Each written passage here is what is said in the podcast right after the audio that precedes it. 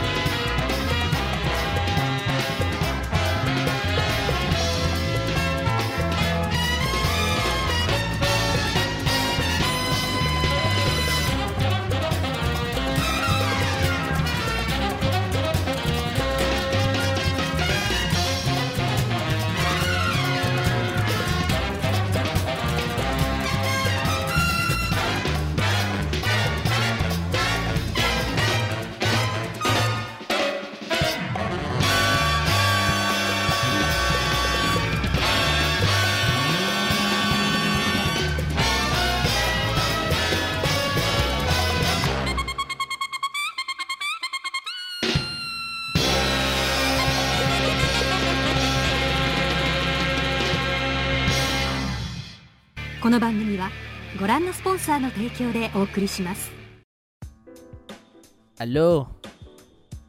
Don Patrick se ¿Qué pasa? ahí, Don Patrick.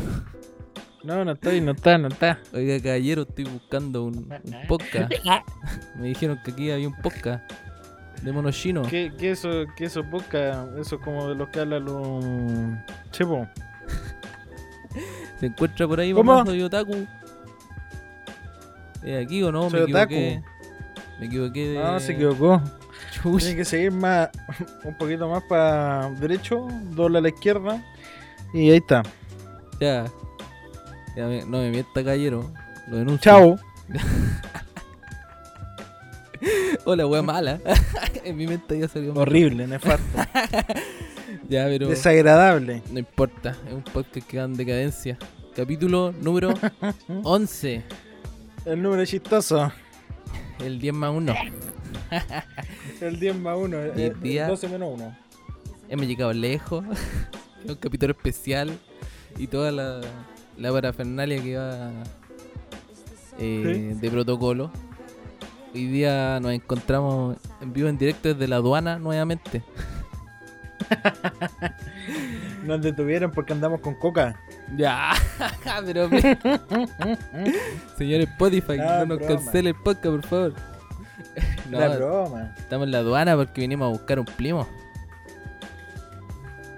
Vinimos Así a buscar es. un primo, un primo, un primo. Hoy día tenemos invitado especial directamente desde la tierra donde vienen todos los primos. Que todos son procreados en esa tierra, en ese servidor de Discord. Tenemos con nosotros al primo Así Joe es. Mamá. Un aplauso para el primo Joe El Mamá. primo. Puta, Buena, aplauso no escucha, ¿Cómo están? vos no, importa, primo. Bien, pues, primo. ¿Y usted? ¿Cómo está? ¿Cómo se encuentra? Todo Todo bien, bien, todo todo, todo tranquilo, todo bajo Eso. control. Eso- Lo mínimo que se puede pedir ahora, tener todo bajo control. en estos tiempos caóticos Bastante- eh, es Sí. lo más importante. Bastante complicado en todo caso, yo creo, como tener todo bajo control. Sí, cada, cada- se hace lo que se puede con lo que se tiene, Sí, como dicen por ahí. Esa, esa, esa es la weá. Pasito a pasito. Bueno, Qué y bueno. tenemos. Bueno, este es como el, el cuarto invitado ya, pues, weón. Sí, pues el cuarto y último. Después del cuarto y último, sí, porque ya después esta weá se acaba, por fin. Menos mal, Lo- Lo chato. mejor po, que al chato, final, dicen por ahí. El Estaba primo. chato de este weonado del Christopher. Ya. Sáquenlo, sáquenlo, cámbienmelo. podcast, gente. Justo cuando viene el Joe. Sí, pues, no sé. No, pero Vamos a generar discordia a lo mejor para el final, nomás. vinieron, vinieron. Primero vino Felipe, Sí. Que ahí dijo, dijo que nosotros lo cagamos. ¿Por qué? El Pipe fue carne dijo que cañón. lo cagamos. Porque fue el primer Sí, invitado fue- y era el tercer capítulo y nosotros todavía estábamos como estructurando el podcast. Entonces, Sí, estas literal, cosas no, no fue con intención, pero fue el, el sujeto de prueba de Ya, el colegio hoy día. Claro. No, pero hay que decir que sí que, puta, por último se hubiese preparado algo. Nos mintió. No venir a mentir. Después, ¿quién vino? El Danny Chuk. El Danny Chuk, ¿verdad? Ese Buen cap- capítulo, sí, ese, ese capítulo estuvo, estuvo estuvo, piola, estuvo bueno sí, igual. estuvo estudiado, conversado y todo el tema. Capítulo de los Sí, mangakas y su constancia. Y Ahí por hablamos último, de Loda, sí, po, hablamos de todos los, todos los cabros. todos los cabros. Y por último tuvimos al Vicente El simple. en el capítulo más largo en la historia de este podcast. ¿Cuán- No, El como tres weón, horas. hermano, se puso a hablar mucha Tres weá. horas. El coche de tu madre denso, weón. No, no, siquiera weón. hablando, no te creo hubiese eh, explicado el final de Evangelion o explicarte por, por qué la trama de Steins Gate es como es. No, por culiao, el, el weón se extendió tanto hablando de idols, weón. bueno, es lo que le gusta, pues. Está bien. Oye, hoy día tenemos bicho. otro capítulo de tres horas. No, Posiblemente. yo, yo, yo, yo soy mero experto, así que yo creo que va a durar una hora y media. Pero... De hecho, ya, ya voy de despedida, adiós. Yo vine a saludar. chao, yo, vine a, yo vine a saludar nomás, chao. Bueno, primo, con, yo, primo yo precoz. con el, con el primo... Bueno, los dos primos con el Patrick y el Joe estuvimos una semanita ahí mientras grabábamos otros capítulos, estuvimos juntándonos vía Discord, eh, distanciamiento social cibernético, a, a ver algunas cositas de lo que va a tratar el día de hoy. Pues Hoy día tenemos em, Justamente. películas que no son de Ghibli y Sí. ovas que, que están como a la altura del, del, del anime en el que están basados. por la serie sí. Claro, así ovas que por sí solos son muy buenas. Así que Ya. el primo Joe, primo, ¿usted qué estudia? Yo estudio letra, letra inglesa. Entonces, Mm. Al primo ahí le pedimos. En realidad es como para que analicemos las películas. Así, obviamente no somos eh, Kubrick, no somos Tarantino para andar Sí. analizando estas cuestiones, pero. No, Kubrick fome. Kubrick fome. Eh, era tan bueno la porque se murió. Ya. No. La cosa es que, no, pues aquí estamos. Vimos varias películas y, y ahí vamos a estar hablando de, de estas cositas que apreciamos. Pero antes, eh, vamos a hacer una, la, la pequeña encuestita de siempre, sobre todo con el primo Joe, que, que es como está más fresquito en el tema del, del anime y el manga, pues, primo. Cuéntenos un poquito de El su, de su experiencia. Eh, yo nunca empecé a ver anime cuando entré a la U. No, no había tenido, o sea, había tenido como la, la- la exposición, como siempre, con el etcétera. Así que había visto los animes de, de chico, Doraemon, eh, eh, lo- los supercampeones, toda esa mierda. Pero cuando Ya, pero entré a la U, empecé a ver en serio, o como empecé a ver como wea más. No sé. La wea entonces que empecé con Full Metal. Ya, ¿y eso como qué año, en qué año fue? Fue como el 2017, yo creo. Ah, como a la misma altura que, que nosotros, igual. Un poquito, un par Sí. de años después. Entonces empecé a ver Full Metal y ahí como que le enganché un poco más... No, me acuerdo por qué no había visto anime antes. No, no sé qué pasaba en mi cabeza, pero comencé a ver un poco más después de, de ver Full Metal. Y, y de ahí veía como las, las weas que me recomiendan mis amigos. Entonces me comencé a ver mucho más anime cuando entré a un Sama. Ah, Por- ah, pero por- no, no, no habías visto así como anime tú buscando algo que ver. No, no, yo buscando algo que ver como siempre lo que me recomendaban. Entonces Ya. por eso había visto típico Shingeki. De, de hecho creo que después de Full Metal empecé al tirar a ver Boku no Hero.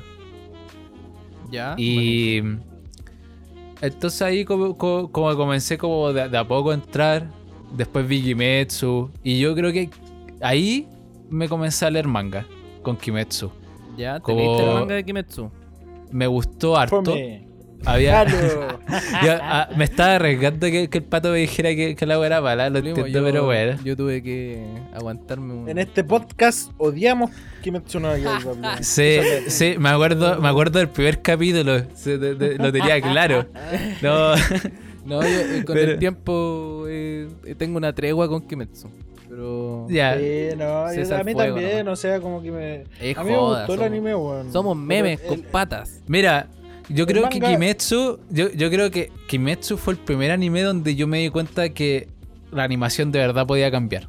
Como de repente escuchaba amigos hablar de anime y decían como, es que la animación es muy buena y para mí en ese tipo de animación es animación. Claro. Como, ¿qué, qué diferencia había? Cuando vi Kimetsu fue como por, por primera vez que dije como, wow, esta, esta animación está buena. Claro, y. Eh, es Entonces-. Eh, entonces me, me vi el, todo el anime o lo que, lo que había en ese tiempo y después dije como no, no me puedo quedar como con las ganas de la historia y comencé a leer el manga. Y me termina el manga. Qué buena, primo. Muy, Ahí, muy, esto- muy bien. Exacto. Entonces después también con Boku no Hero lo mismo. Como que no estaba saliendo a, la velocidad que yo quería que saliera el anime, así que me leí el manga. La ansiedad siempre gana en esos casos, primo. No sabe cuánto lo entiendo. Sí. Entonces ahora, ahora los animes que estoy viendo son todos recomendados, de hecho, por ustedes, por los primos. ¿Qué está Me han viendo llevado al lado oscuro. ¿Qué está viendo? ¿Qué está viendo ahora? Estamos viendo Tokyo Revengers, Eso. como siempre. Todos los sábados. También he estado, estoy viendo Boku no Hero. ¿Boku no Hero? Estoy viendo Boku no Hero y también estoy viendo eh, Shaman King. Pero estoy un poco. Me falta un par de capítulos para estar al día. Ah, no. No, pero lo estáis viendo. Y no- porque- Y, y nos terminamos la este anime de, de pelea. El Valhalla, Ah, el eh, Ragnarok. Que lo buscaba sí, aprendí el sí, nombre, sí, pero. Shumatsu no Valkyria. Esa cosa. Exacto. Está, está bueno, está interesante. Sí, eh, ahí ha estado en, en el ojo crítico ese No anime. al Chris, Pero al harta gente gusta ha dicho que es bueno. Al Chris le gusta el pico, por eso no. Ya. No, no, pero en todo caso, sabes que yo encuentro que la gente como que le ha malo. mucha mierda a la, a la animación de esa wea. Y puta, así es, no es tan fluida. Pero está buena, weón. Yo encuentro que está Sí, buena. claro. El diseño Sí, de personaje puta, casi igual que el del manga, weón. Para lo que uno esperaría de un anime de pelea, quizás. Quizás por ese lado va. Igual hay que tener en cuenta que, no sé, como que Netflix, todo lo que toca Netflix nunca está... Algo, algo pasa. De hecho, como que la gran joya de Netflix es Castlevania. Castlevania, una cuestión así, creo que se llama. ¿Ya? Sí. que es como el que más brilla y toda la cuestión, pero hay varios que han pasado así como sin pena ni gloria, mucho CGI, no sé qué onda, pero si tú empezás a ver todos los animes de Netflix, casi todos tienen CGI. Yo, yo, por ejemplo, también, cuando empecé el anime no tenía idea de lo que era el CGI y de repente como reclamaban, oh, el CGI, la web. De a poco me he dando cuenta de ciertas cosas y sí, los animes de Netflix sí tienen harto CGI de repente. Sí, eh, es que es difícil de aplicar, eh, como lo habíamos hablado ya en algunos capítulos. Hay, hay animes que saben aplicarlo bien y otros que lamentablemente no. De repente se arruinan las cosas por, por esa mala administración con el CGI. po. Y eso, pues, Primo. Primo, ¿y algún otro manga que esté leyendo? Aparte... Eh, estoy leyendo Tree of Blood también. Ya, ya, ya, me lo habéis recomendado, Sí. lo tengo en la pestañita de por leer. Sí, sí, ese lo he estado leyendo y está muy bueno. Y es como, es como el primer manga que leo como que no, no hay ningún anime de por medio. Ya, buena, buena. Bacán. Sí, es, co- es como totalmente independiente, como que me salió, me lo recomendaron, lo había visto como, como en páginas como de crítica y dije, ya lo voy a leer. Excelente, primo.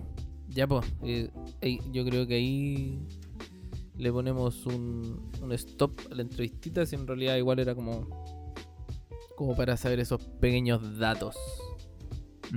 Así que vamos a pasar a la sección de noticias. No, Patrick, le tengo noticias.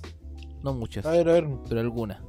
La que me abuchó Dime, antes de empezar a, a grabar Eh, de hecho, a mí me llegó un correo de que mm, Crunchyroll eh, al fin tiró Cowboy Bebop a, mm, a Latinoamérica. Ahora no he revisado si tiene el doblaje español o el doblaje inglés, no sé. Debe estar en, en japonés, obviamente. Pero lo, lo liberaron ya aquí en Latinoamérica. Yo creo que está bueno ya que, que lo hayan Mi pregunta hecho. es. Mi pregunta es. ¿Quién chucha ve anime doblado al español? En todo caso. En Eso todo caso. Eh, pues, eso es una noticia cortita para los que son así como nostálgicos. Pueden ir a ver si no lo pillan en algún lado. Porque, por ejemplo, yo estuve el otro día, o sea, no el otro día, pues hace unos, no sé, semanas. Me puse a ver de nuevo Cowboy Bebop, pero tuve que buscarlo en un link de Mega para bajarlo así como en 720. Entonces ahora está la posibilidad, posibilidad de, de verlo con buena calidad, buen audio y por Crunchy. Así que perfecto. Sí, Era pues, una- remaster una noticia chiquitita. Eh, otras noticias que le tengo. Se termina el manga de Watakoi, ese de El amor es difícil para los otakus. Va a llegar a Sí. su fin. Y creo que como con el capítulo número 70 y algo. El volumen Ya. número 11 pp. Y para la gente que se pregunta si van a hacer una segunda temporada, no. Van a hacer un, un OVA con las cosas que no han mostrado. Así que se termina Watakoi, que creo que lo había recomendado en, en Pero el es capítulo porque que es el poquito, ¿no? Sí, es que es, es de estos tipos de, de manga o de historias que son situacionales. No llevan como una línea temporal, obviamente, pero son todos situacionales. De hecho, el mismo anime no está en el mismo orden que el manga. Hay cosas que están acomodadas como para que eh, sea... Ah, es como Nagatoro. Claro, exactamente. Fue lo que pasó con Nagatoro. Exacto. Y bueno, se termina Watakoi. Hablando de mangas, el. Esta cuestión de. El mangaka de Kakegurui estaba publicando. De hecho, creo que alcanzó a hacer un capítulo de un manga Isekai. eh, que se llamaba. O sea, se llamó Isekai Tenseicha Korochi. Shit Slayer. La cuestión es que creo que recibió muchas quejas porque los diseños de personaje eran como muy parecidos a otro Isekai. Sobre todo de los villanos. Así que la, creo que la editorial cortó al tiro la cuestión. Publicaron un capítulo y cagó el proyecto. y después salió el Ay. mangaka pidiendo disculpas. Porque claro, po, o sea, eh, Sí, Kakegurui es bueno. un, una, un anime igual conocido, bastante conocido creo yo. Y claro, que te salga el mangaka con puta que copiaron los...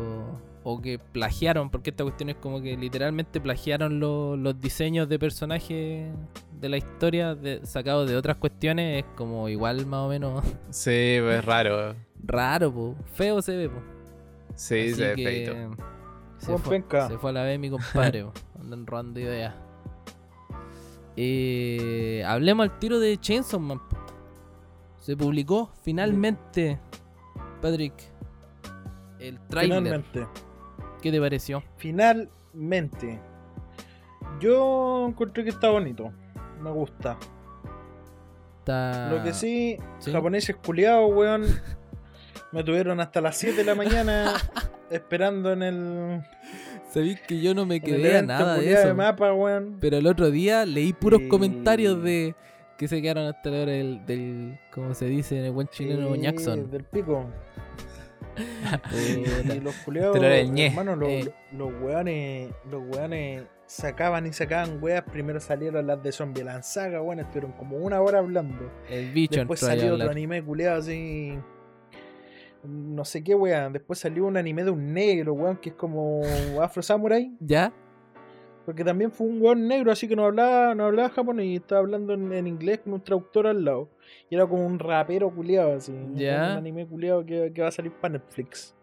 Mira tú. Eh, después salió Jujutsu Kaisen, Ya.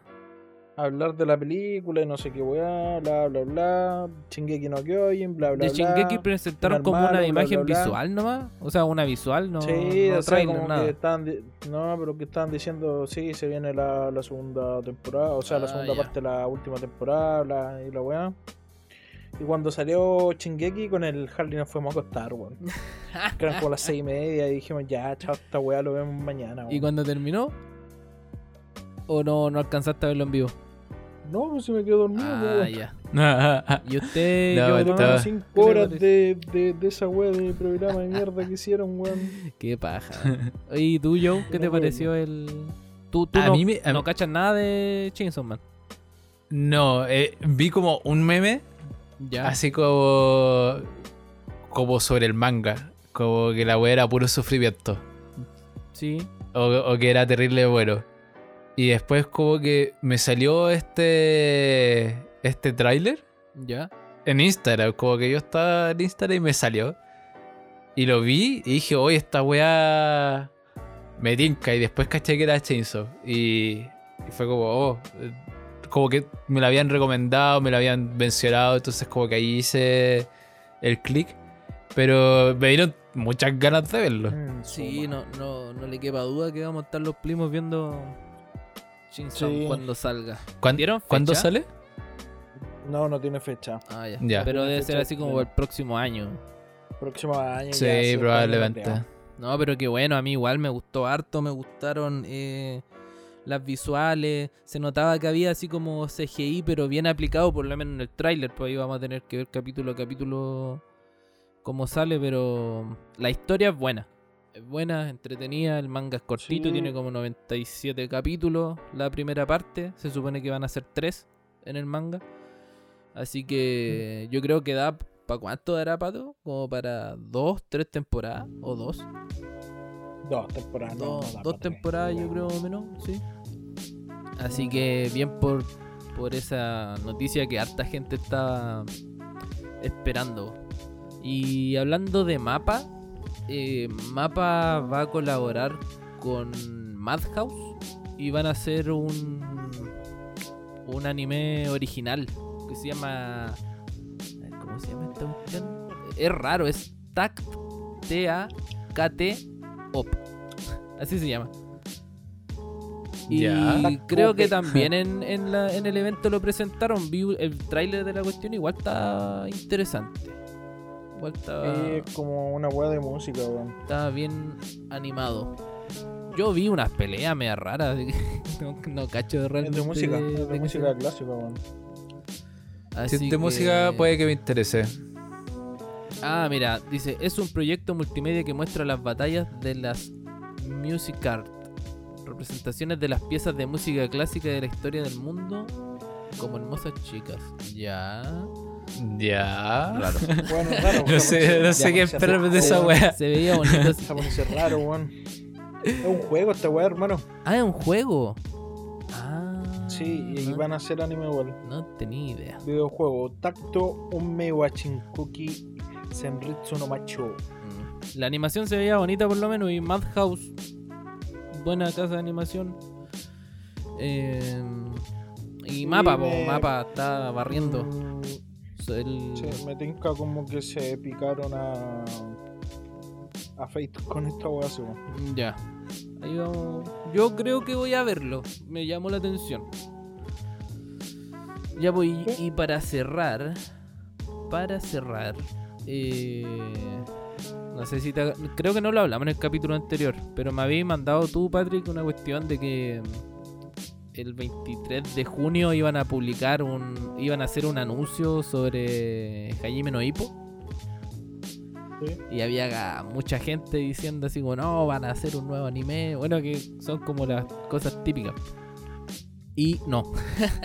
Eh, el anuncio, el gran anuncio, fue que van a mm, empezar a publicarlo digitalmente. Cosa a la que estuve leyendo por ahí, a la que George Morikawa, el mangaka, se negaba. Él no quería que la que su obra fuera digitalizada o, o sea vendida de manera digital. Supongo que igual va a tener como su formato físico, Pero van a estar disponibles desde el tomo 1 hasta el 131 en, de manera mm, digital. Así que quizás están buscando que, que venda un poco más porque, claro, una obra que lleva desde el 87 creo, 83, 87, no me acuerdo bien cómo era la fecha, pero lleva harto tiempo. Así que, y todavía le falta harto, entonces alguna estrategia de marketing tienen que haber eh, agarrado ahí. No hay, no hay más hipo animado, pero quizás sea más rápido ahora la. para que llegue de manera pirata.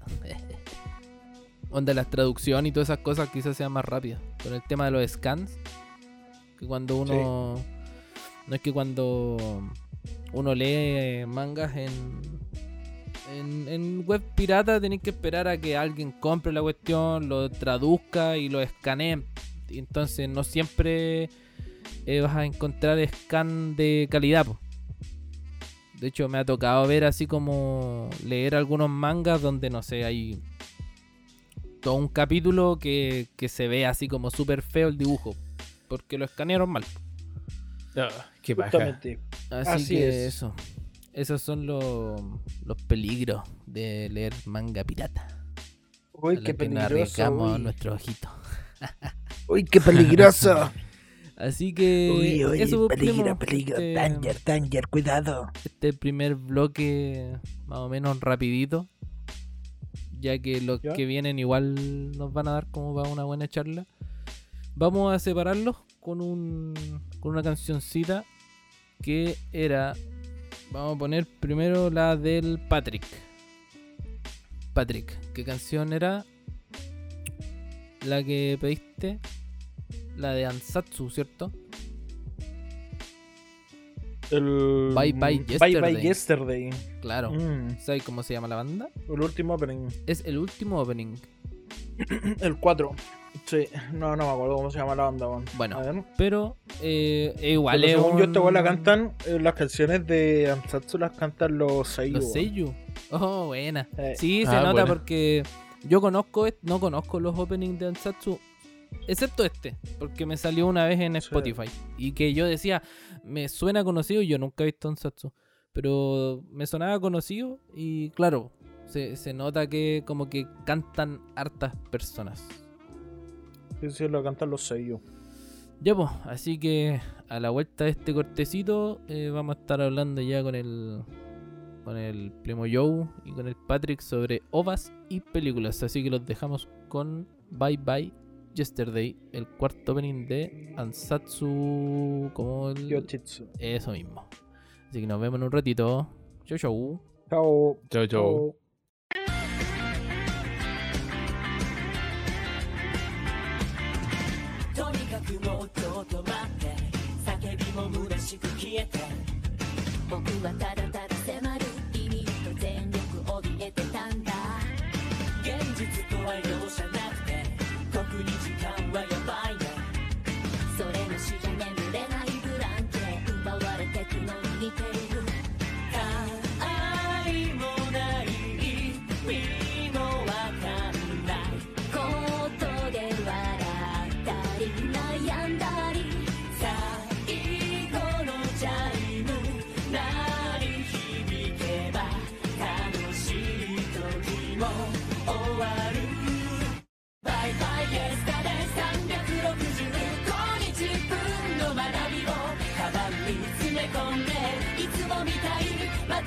的に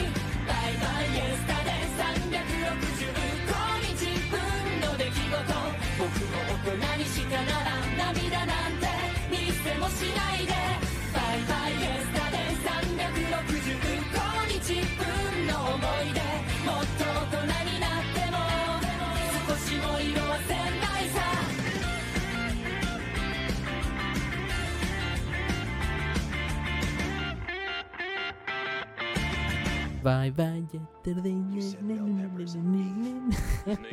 es pegadi- es, es El pegajoso el, A el, mí, el opening. El, Joe ahora piensa que soy un esquizofrénico. la cagada. A mí me gusta otro, el, el otro opening que es el segundo, pero es que este es de la segunda temporada. po. No es que tiene dos temporadas esta weá Sí. Y para mí me gusta el segundo de la primera, weón. Que se llama Jiriki Hogan Revolution. Mm, Mira tú, lo voy a escuchar. Bastante bueno. Ya, pues, vamos a on. lo que a lo que nos compete. Primero No sé si Compete. pero vamos. vamos Repete. a, a hablar de los OVAs primero. Y yo creo que aquí hay que tirar al tiro al, al choque al John Mama. No. Eso. Pero antes, Ahí, a la parrilla. antes vamos a dar. O sea, tengo unos datitos aquí técnicos. para que tú después eh, te explayes nomás. ¿Cuál es el OVA que Ya. trajiste tú, Joe? El de. No. Shingeki. ¿Cómo se llama ese? A. En inglés se llama No Regrets. En japonés se llama Uinagi Sentaku Sentaku. Creo. Ah, ya, perfecto. Ya, pues este, ahí para darle el apoyo a Mama, es. consta de dos capítulos, ¿cierto? Solo dos. Uno sí. publicado en 2014 y el otro en 2015. En la época en que Shingeki estaba por WIT Studio, este, estos OVAs también fueron hechos por el por el mismo por el mismo estudio. El, el director fue Tetsuro Araki, quien es, no sé, un, un japonés. y este OVA, no sé si lo sabía Joe, pero está basado en un es un manga spin-off de Shingeki no Kyojin que no es de Ya. Isayama. Es de Ah, ¿en serio? otras personas, exacto. Que el escritor, el escritor se llama Gun Snark y el ilustrador fue Iraku Suruga.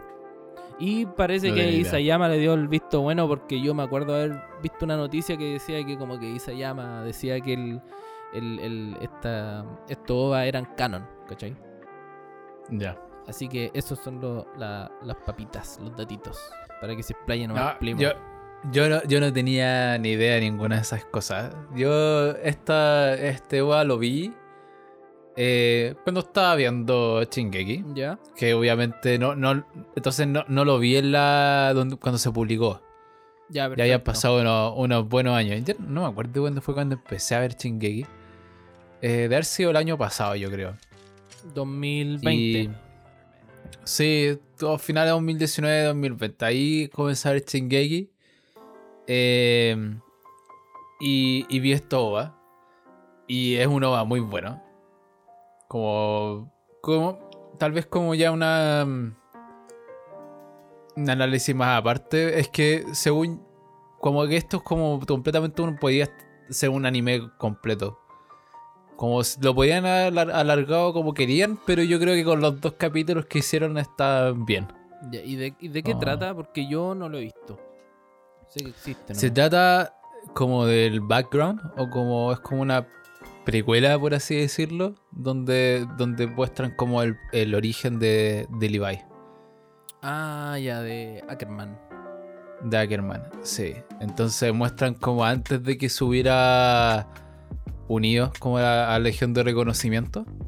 Ya. Como, de hecho, muestran como un una o un escenario que creo que no había aparecido en el anime. Como que ahora, como que lo pienso y no recuerdo haberlo en el- ha visto en alguna otra parte más que el La- anime. La ciudad bajo tierra. O- sí, Ah, creo que es como es como solo, perdón, no del anime, pero solo en este OVA, así como eh, no me acuerdo si lo presentaron alguna vez en, el anime como normal, Ya, sí. Eh, con Eh, Shingeki. como en Shingeki, como el- lo que es normal. Eh, entonces te muestra como esta ciudad que está bajo tierra. Y ahí está Levi haciendo de las suyas que era... eh, Yo me quedo como que como ya mm, la ciudad es completamente miserable. Tiene muchos problemas de sanitización, de mm, como no, no podían acceder como a la salud que como tenían los como la superficie. Es como es como es como un suburbio así como bajo tierra y, es- y viven todos hacinados, amontonados, como que sobreviven como pueden. Y, y muestra un poco también como las dinámicas de poder que también se muestra en el anime normal. Porque pasaría a la superficie, como para tomar la escalera, tenéis que pagar. Entonces, pero ese pagar es solamente pagar para tomar la escalera, no te garantiza absolutamente nada arriba. Claro. Oh, Es- es- como, perdón lo burdo de la de la comparación, pero es como un mexicano cruzando la frontera ilegalmente. po. Sí, como que te- tienen que buscar una, una realidad mejor, son refugiados. Entonces, muchas veces eh, salen, toman la escalera, pero dicen, como que mencionan que los devuelven. Porque no los, como no son de ninguna utilidad arriba, los devuelven a, aquí a, a bajo tierra. Y, y es interesante de que, de que mencionan de que muchos tienen problemas por no recibir luz del sol. Ya. Como que tienen músculos. La vitamina D tienen músculos más débiles, los huesos son más débiles. Eh, y obviamente la calidad de la salud, como de los hospitales abajo, no se compara a la de arriba. Entonces, en este como ciudad distópica, como entra o está o vive Levi. Y tiene que virárselas como puede, pues, entonces es un, un delincuente. Ah, ya. Eso es como cuando después de que crece con, con Kenny. Con Kenny, exacto. Ah, Entonces se tiene que virar como puede y, y se vuelven delincuentes, hace como sus primeras, hace como sus misiones como, como para conseguir plata, comida, etc. Y, y en algún momento como que se roban, como él y su grupo se roban como el la maquinaria tridimensional, como el, el tridimensional. Ah, es- Entonces, los weones como que se enseñaron a sí mismos a usar la, el armamento. ah, Y se volvieron muy buenos. Claro, porque yo intenté verlo. No, no estaba con mucho ánimo de, de andar viendo cosas. Pero intenté verlo así como para poder opinar. Y vi como los primeros tres minutos. Y claro, pues salía eh, Levi ahí con, con esta cuestión del aparato tridimensional. Y no entendía nada, pues y después lo dejé pausado y no lo retomé. Así que ahora. La cuestión es- que lo consiguieron. Lo robaron, como sea, pero lo, co- lo consiguieron. Y la weá es que desde el principio Levi es brígido culiado con, con la weá de, del aparato tridimensional. Claro. Y lo. Como están como en, en esta. Como son muy underground. Como bandas como muy. Como negocio negro. Hay un político de la superficie que les pide como, como ayuda. Les dice, oye, les tengo un trabajo.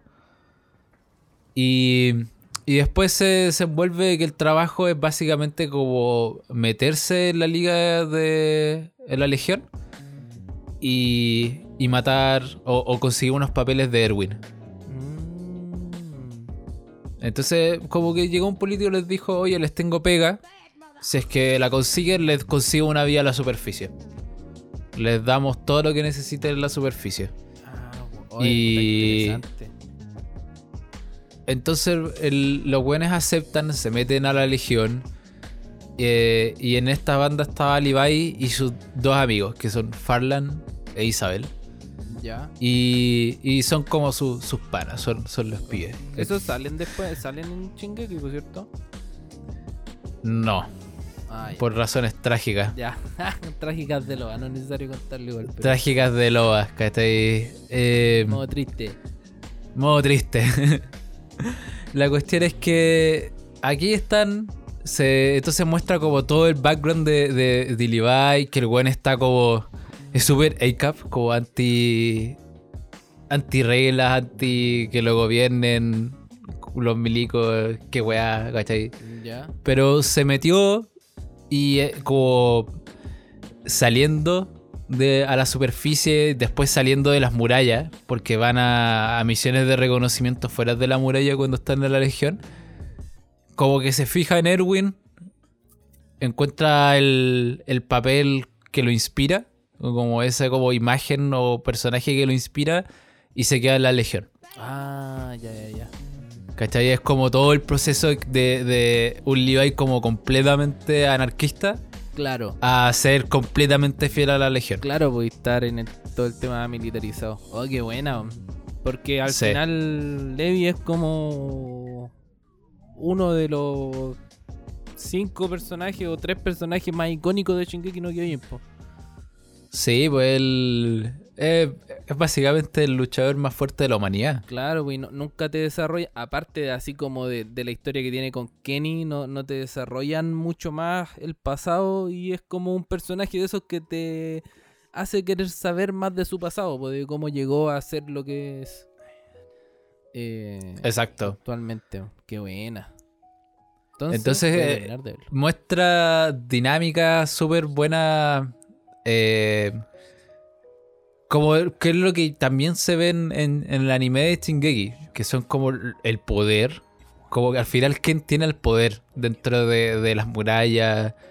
El rey, los políticos, los militares, nadie sabe quién tiene el poder. Entonces, es una. mm, Aquí con esta ciudad como bajo tierra, muestra un poco más en carne propia lo que también viven como los habitantes que, que ya en el primer ataque titán en el como donde comienza Shingeki Claro. con la caída de Shiganshina Claro. que después po. tienen que cru- cruzar una muralla y ser refugiados y, y todo el tema de la comida y que dicen como pero la comida es para los que están de este muro porque tenemos como que recibir a los Claro. refugiados de Shiganshina Pero esta es como una Ya- comparación mucho más fuerte. po. Sí, como que acá no, no es como que pasó algo y tienen que escapar, sino que siempre han sido así. Es una ciudad. Es una ciudad que está diseñada para- por si se caían todas las murallas, la humanidad podía ir bajo tierra. Pero se transformó en, en un lugar de, de segregación. Qué buena.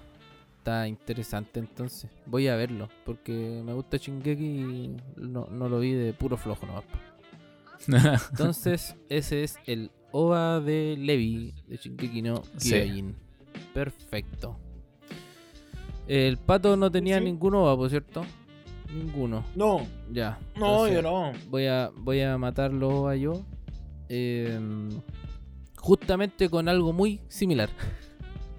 ya. Eh, yo les traigo, creo que es el OVA que me ha dejado más maravillado de los pocos OVAs que he visto. este es como el que más me ha marcado y el que siempre recuerdo. Que es eh, el OVA de Rurouni Kenshin, eh, Samurai X. No sé si lo ubicáis, yo mamá. el nombre nomás. Ya. Eh, Suyo Kugen. No sé qué, qué significa así como eh, recuerdos. Kugen. Cogen el de nueve. Rurouni Kenshin, recuerdos. ¿Y de qué trata? Del pasado, obviamente, de eh, Kenshin... ¿Cómo se llama mi compadre? Kenshin Himuro. Sí, Himura Kenshin. Eh, es un, un contraste muy, muy, muy grande. ¿Por qué? Haciendo, así como haciendo una sinopsis muy general. Eh, Rurouni Kenshi trata sobre un, un Ronin. Un, que estos son como samuráis que no tienen Lord a quien. como. eh, prestarle servicio. Que juró que nunca más iba a matar con su espada. ¿Ya? Entonces, él tiene la particularidad de que tiene una espada que tiene el filo invertido. No sé si ubicáis tú, Ya. Joe, que la- las katanas tienen como un, un- una pequeña comba, son como medias dobladas. Sí. Ya, el filo está por delante Y por detrás no, po, es, es una. es como plano.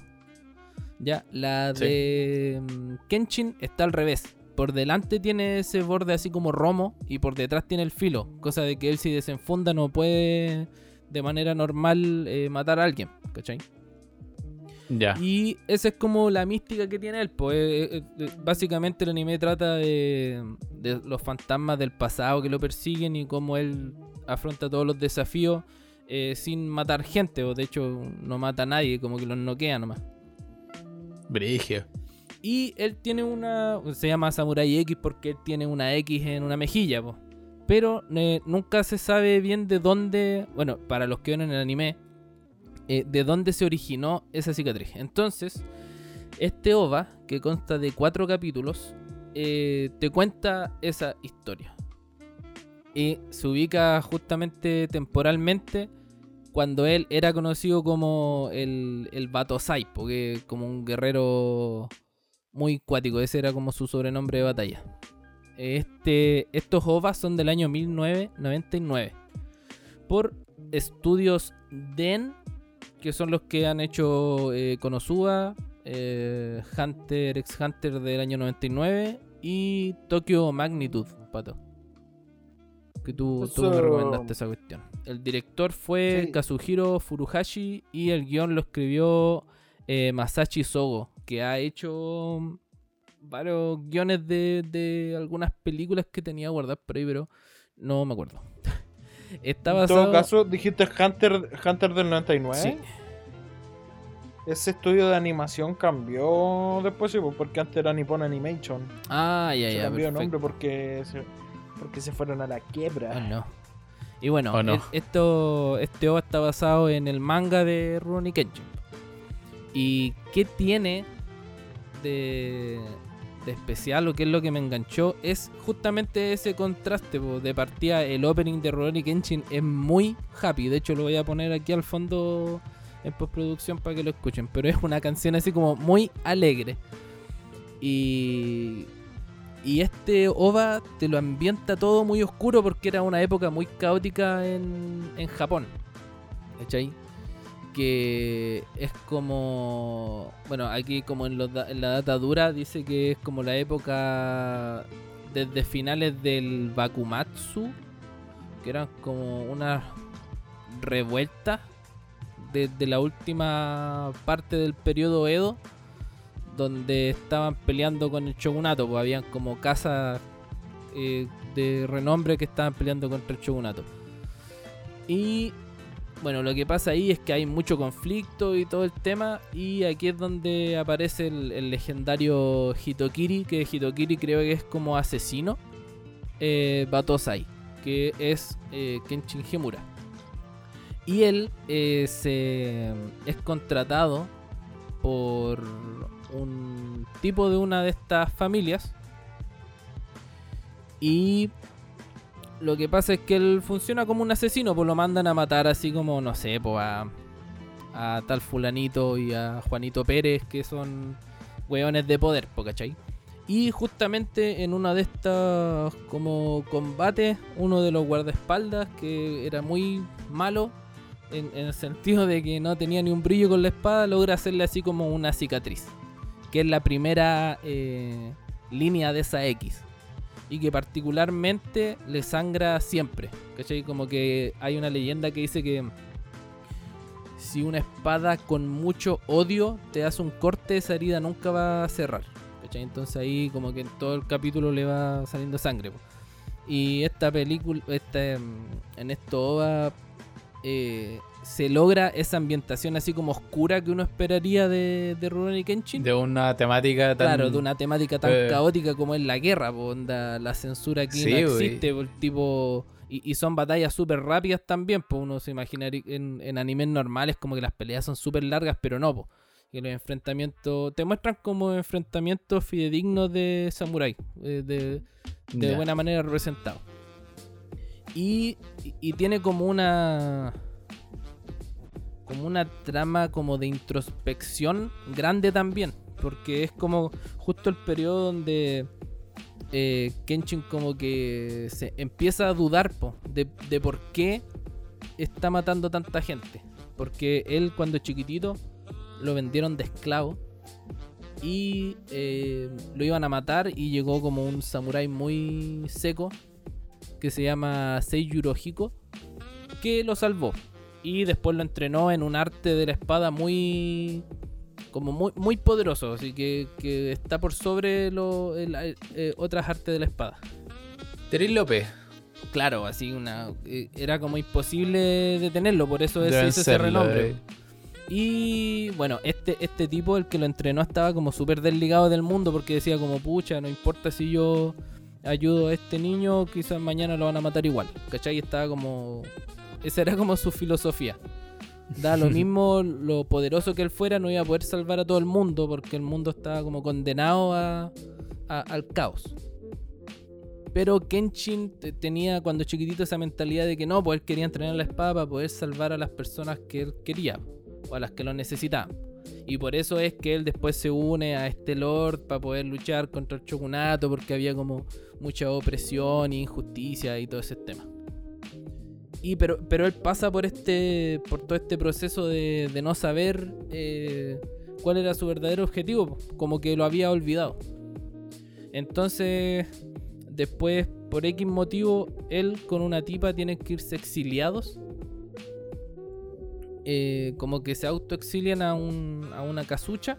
Y ahí empieza así como, como la parte más tranquila, entre comillas, del, del, de esta historia. Que es como más reflexiva y como que vais viendo un desarrollo más psicológico del, del personaje. Y termina de manera muy trágica. Absolutamente trágica. La paleta de colores de, de estas animaciones es, es como bastante oscura. Eh, la animación para el año que, te- que tiene es bastante fluida. Entonces igual es entretenido verlo. De hecho como una historia aparte. Sin tú saber de perdona, ¿y tú dirías que, que el anime de Samurai X es como Cuatro capítulos como de el- media hora el cada general? uno. Y que tú... No, pero ¿Cómo? pero tú dirías que tiene una animación como más feliz o como que tiene un tono más, No, más happy. Samurai X en sí es como Bastante feliz al principio. Y los colores son después mucho se- más cálidos. Estos OVA no, son todo lo contrario. Y de hecho el dibujo también es todo lo contrario, porque Kenshin tiene un diseño muy diferente en este en esta adaptación. Eh, porque es otro tipo de dibujo también. El, a ver cómo ponerlo en ejemplo. Eh, el- el- los trazos de la cara, por ejemplo, so- en, en Samurai X, la serie, son de los antiguos, así como Rama y medio y todas esas cosas. Como que como el cachetito, como, como un cachito, como una cara muy anime. En, este OVA no, es como está como más, eh, un poquito más humanizado, por así decirlo. Un poquito más realista, un poco más realista. Eh, así que igual hay un harto contraste. Se puede separar ambas obras y las dos por separado son muy recomendables. Así que eso más que nada. Una historia entretenida, bastante oscura. Para los que les gusta así como los samuráis, la sangre, afro samurai y todas esas cosas. Bastante entretenido. Son dos horitas de, de contenido visual. Que lo puedes encontrar todo completo sin cortes en internet. Así que ese a es gusto. El, el OVA que les traigo yo. Y ahora yo creo, para dar más diversidad, que el pato nos tiene que hablar de la primera película que vamos a hablar hoy día. ¿Qué dice pato? Ah, sorry, me había quedado dormido. que tú eres fome. Bastante fome. Fome, tu wea fome. Boomer Ya, oh, culiao. habla de la weona sorda, oh, ya. Habla. Vos, vos sabíais, vos sabíais que, que tu weón ese Ya, es pedófilo. ya, Ah, vos también sois pedófilo. Va que Monogatari fan. El pleo muy chistoso. Voy a llamar a la policía. Ya. Póngale, vos, el pico, weón. no. Póngale. Eh, ¿De cuál wea quieres que hable? Bueno? Katachi. Que esa es la que recomendaste tú. Ya, Tení, A ver, tení los, tení datitos. tenemos. El, Sí, bueno. final de lo del segundo corte. Sí, sí, sí, weón. Tranquilo. Póngale. Bueno, rey. Koe no Katachi, que al español le pusieron una voz silenciosa. O, bueno, y en inglés le pusieron como The Shape of Voice. Ya. Da como, ¿Ya? Pero la weá en realidad es como. eh, claro, es como la, la traducción más al español. ¿no? Katachi, sí. Sí, sí. Pero tiene que ver todo con lo mismo. Está basado en un manga. Ya. El manga es de. Mm. Estamos buscando acá. Plemo. Oima Yoshitoki. Ya. eh, que fue publicado desde el 2013 hasta el 2014. Si no, no tiene muchos capítulos, tiene 64, 7 volúmenes. Y de esos 64 capítulos hicieron una película de cuánto, como una hora 50, una hora, una hora 45 más o menos. Más o menos, sí. Ya. Que es la que resumen, sí, igual bien eh, toda la historia. Aunque claro, ¿Leíste se- el manga también? Como que dejan, sí, sí, sí. Ah. Se saltan algunas cosas que, eh, que pasan al final, pero no, no mucho. ¿No afecta la trama en general? Claro, no nada tan relevante. Ya. Eh, la película es del 2016 y es de Kyoto Animation. Kyoto Animation, eh, acotación es el estudio que, que se quemó. po. Ese que fue Sí. un, Ah, mira un- tú. Un Qué bonito. ciudadano X incendió y murieron, fallecieron todas las personas. No tan bonito.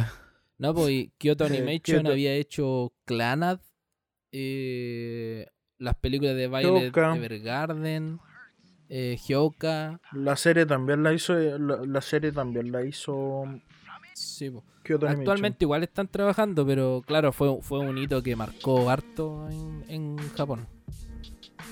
Sí, Me sí, cago. de hecho van a sacar la segunda temporada de Kobayashi Sanchi no Maid Dragon. Exacto, Kobayashi. Eso era el paréntesis. Y bueno, eso como de la parte técnica, como datos que tiene la, la película. Eh, por parte como de la trama, ¿Ya? yo creo que es una película súper...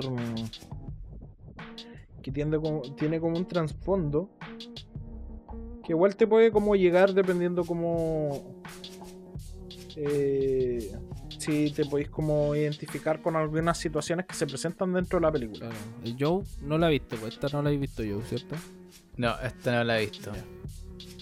Bueno, la película se trata principalmente de dos personajes, que son Ishida Shoya, que es el, el protagonista, y Nishimiya Shoko, que es la, la protagonista, la, la niña sorda. Ya. Estos se conocen cuando son chicos y de hecho empieza como entre un una ida y venida del loco cuando está grande ya caminando como por un puente. Y cuando son chicos, pues mostrando como lo, lo que lo que pasaba cuando estaban en clase, tenían como 10 años yo creo de, de ser como de esa época. Y pasa que mm, eh, llega esta niña un día a la clase este loco y como que le llama mucho la atención. Pero él no sabe cómo acercarse a ella y aparte que ella es sorda, o sea, no, no, no escucha. Tiene como un aparato para oír, pero puta, escucha muy poco. Así que le piden que cualquier cosa se intente comunicar con ella por eh, un, un cuerno. Ya.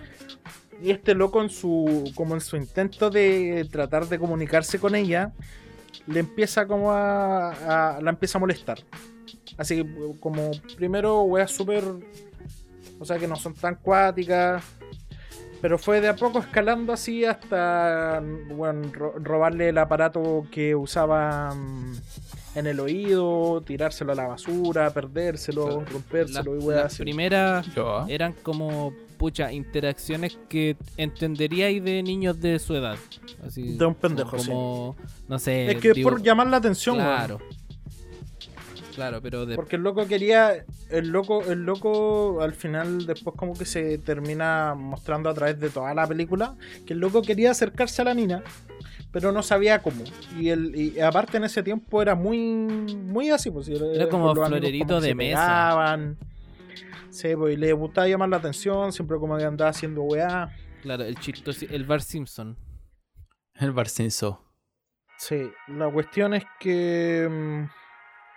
Puta, ya pasa todo eso. Esto es como los primeros 20 30 minutos de película.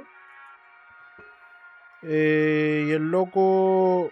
Te muestran al final como que en el presente el loco iba caminando por un puente y se quería tirar, se quería suicidar, ¿cachai? Había como arrancado todo lo. todos los, los- como los meses del calendario y había marcado la fecha en la que se iba a matar. Ya.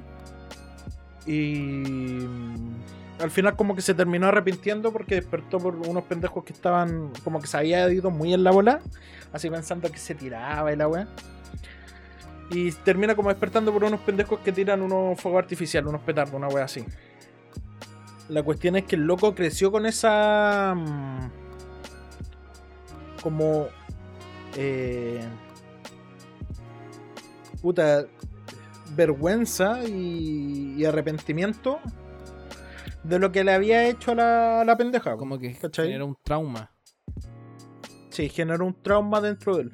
Pero la, la weá es que no era el único él que le, que le hacía bullying a la pendeja. O sea, los otros, si es que no le hacían bullying así como participando directamente, no decían nada o no lo paraban, nunca le dijeron nada, ¿cachai? Y el loco se terminó quedando solo. Porque claro, cuando, cuando la mina terminó cambiándose de colegio por culpa del bullying que le hacían, el único weón que salió eh, señalado por culpa de todo esto fue él, po. ¿Cachai? Como que tuvo que pagar todo el pato y ya a pesar de que era como el one que participaba más activamente haciéndole el bullying, todos los otros compañeros que eran como del círculo Se hicieron lo- también eso. hacían lo mismo. Claro. ¿Cachai? Hacían, hacían básicamente lo mismo, pero o, o otros no hacían nada así, o se reían por detrás, pero tampoco hacían nada. La weá es que este loco eh, quiere. Porque una vez cuando eran pendejos, la niñita le dijo en lenguaje de señas que quería ser su amiga. No me está dando pena. weón. Eh, es que eh, no así es cuático, weón. A mí, weón, yo cuando la vi lloré más que la chucha, sí. Del principio hasta el final de la película. La weá es que. Ahora sí. La weá es que este loco. Mm, eh, le empieza a tirar como tierra y no sé qué weá le dice. Si quieres decir, si quieres algo, dilo directamente. Pero la pendeja no puede hablar, pues. Si literal en ese tiempo ni siquiera hablaba ni escuchaba nada. Onda como que hacía solamente. Sea, No, te- no sabía lenguaje de señas tampoco, era como todo en el cuaderno, creo. ¿O no? No, no, sí sabía lenguaje de señas, pero, o sea, lógico. Pero sí, nadie más. Cuando... Claro, pues sabía lenguaje de señas, pero era la única que sabía lenguaje de señas en su. En el En curso del colegio. Pero claro, ella, ella le dice como que, que quieren ser amigos y le trata como de hablar, pues, weón. Y el weón no lo entiende y, claro, le hace esa weá. La mierda es que se va desarrollando como todo la cuestión. Se encuentran después cuando son grandes. Este weón está como súper arrepentido, no sé qué weá. Y puta, para no andar tanto como en la trama de la weá, para no contar como toda la película. Yo creo que trata harto. Eso al final, como el, el arrepentimiento que podéis tener por cosas que hay hecho antes tú a otras personas. Claro, a mí me pasó algo, Oh. creo que lo habíamos comentado, Pato, o sea, entre nosotros, de que, Sí. bueno, hay un punto en el que ya tú llegas a odiar, pero así como con todo tu ser al, al protagonista. No, no, hay, no hay forma de que no te caiga bien. Pero, pero tú también O sea, tenés que te contrastar o, o ponerte en el contexto de que de, de la edad que tenías, ¿cachai? Y, y Sí. todo y todo lo que lo que arrastró después pues al punto de, de querer suicidarse en la culpa gigante que tenía y todo pero pero te deja como Sí. esas eh, eh, emociones encontradas pues sentimientos encontrados de que claro Un sabor amargo. Claro, tú desde Agridulce. ese punto de vista decís como, no, pues esa weá está mal, pero tú quizás cuando fuiste chico, eh, inconscientemente igual puedes haberlo hecho. Y, y no sabís si Mm. está bien o mal, porque en esa época uno no tiene como el raciocinio para determinar esas cosas. po, weón. Entonces, eh, es fuerte, man, es fuerte la película. Sí, sí, yo creo también, aparte que trata como parte de la, de la, de Shoko, de la, la sorda, la niña sorda, trata como el hecho de que ella se está echando la culpa todo el rato, por todo lo que pasó. Claro. Y, mm, y bueno, por, onda así como, por aparte del arrepentimiento que te decía, tra- trata también sobre eso, pues, de, de cómo algunas personas pueden como eh, tergiversar las cosas de algo que le está haciendo daño a ellos eh, y verlo como que es su culpa, pues, bueno, echarse la culpa por todo lo que le está pasando. Claro. Sí. Y hay, hay, hay, parte, hay partes cuáticas con relación a esa weá, po. ¿Te acordáis de la, mm, la escena cuando se sube con la, con la mina esta, la, la Naoka, la del pelo negro? Al, Sí, a la rueda de la A la fortuna. Rueda de la Fortuna. Sí, e- es que es increíble ver también el contraste de cómo la gente que fue partícipe, quizás de manera no tan directa, se hacen los locos también con el tema. po. Sí, po. De hecho, es como que hay un momento de confrontación donde el prota dice, y tú hiciste esto, y tú hiciste esto otro, y tú, y, Sí. y nadie quiere aceptarlo tampoco, po, ¿cachai? Entonces... Sí, pues queda la cagada al final porque el weón, claro, al final como que colapsó y todos le, le empiezan a echar, hacen lo mismo, Claro, le empiezan a echar la culpa a él de la culpa, claro. Entonces... La mina esta de los lentes se pone a llorar, bueno, el otro weón que había empezado a conocer como recién le dice como no, no sé, y, y este weón em- entra como en ese círculo autodestructivo de nuevo y le- no sé, pues, al weón este guatón ese que se hace su amigo, le dice, no, si ni siquiera me conocí, ¿cómo vaya a ser mi Claro, se? No sé empieza a encerrar de nuevo. Empieza como... Pero no, es muy...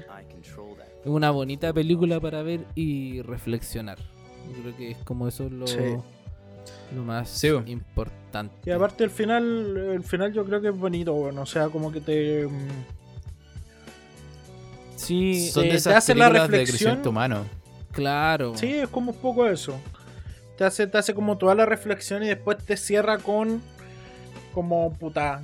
Todo, todo lo, el- el- lo que pasó, el loco, y que al final, puta, todas las cosas, independiente de que hayáis hecho algo mal y todo, puta, puede terminar bien, pues, Claro.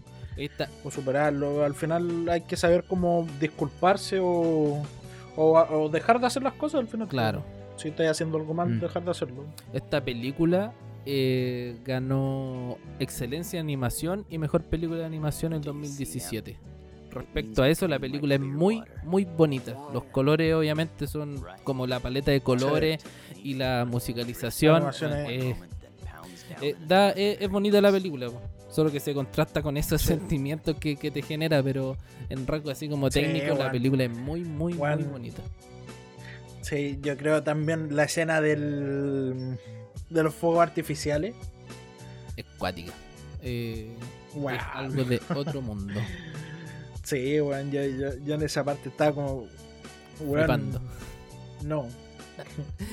Sí, Plemo. Eso sería entonces. Bueno, y- Sí, ¿algo pues, como último dato, esta, esta película tiene, si no me equivoco, es la película de anime mejor valorada en My Anime ¿En serio? Tiene un 8.98 Más y que. está en el puesto 12. Más que esta cuestión de. La de. mm, Kimetsu. La de Kimetsu estaba abajo, al final. ¿En serio? LOL. Sí. Para que cachí. Yo mamá. Yo creo que vamos a tener que modificar para verla después. Sí, tenéis, tenéis que verla, weón. Ya os primo. Como no Es una película de las que tienes que ver, weón. Claro. Sí, me tinca, me tinca esto. Ya os primo yo. Yo creo que pasemos ahora a la, a la película que tenemos así como. La película- común, y después la película este culiá. bloque con, con el páncreas. Dale. Ah, Con el primo Joe no sabíamos qué ver. O sea, queríamos Dijimos- ver alguna película, ¿cierto? Sí, dijimos, ¿cómo nos podemos cagar la vida? Claro. ¿Cómo podemos, vean. cómo podemos pupa. dudar eh, de nuestra De- mera de existencia y de la realidad? Y, y yo le dije al Joe, oye, Joe, ¿sabéis que yo hace tiempo y leí hartas veces una película que es como de media thriller psicológico? ¿Te gusta el thriller psicológico? Y me dijo, sí. Sí, Entonces dije, ya, pues. sí, amén. Veamos, po. así que nos pusimos a ver Perfect Blue. Y wow. Wow, Wow. wow. La wea Wow. perro. Antes de que nos explayemos un poquito, eh, bueno, esta película es del año 1998, eh, producida por el estudio Madhouse, ya bastante famoso ese estudio. El director fue Satoshi Kon y esta película está basada en una novela que se llama Perfect Blue. Esos son como los datitos técnicos. Así que, en resumidas cuentas, vamos a hacer una sinopsis primero, así. Y bueno, esto trata. La historia es así: hay una niña, la protagonista. Eh, no he buscado los nombres, pero tampoco como que es necesario que lo digamos. La protagonista pertenecía a un grupo de idols, de como pop idols, Sí. pero obviamente del 1990, po, como se estilaba en ese El tiempo. Cham. Y pasa que eh, los managers, bueno, tiene como un asistente y un manager. Y el manager le dice que esta tipa ya, como que a esa mm, banda de idols no le está yendo tan bien.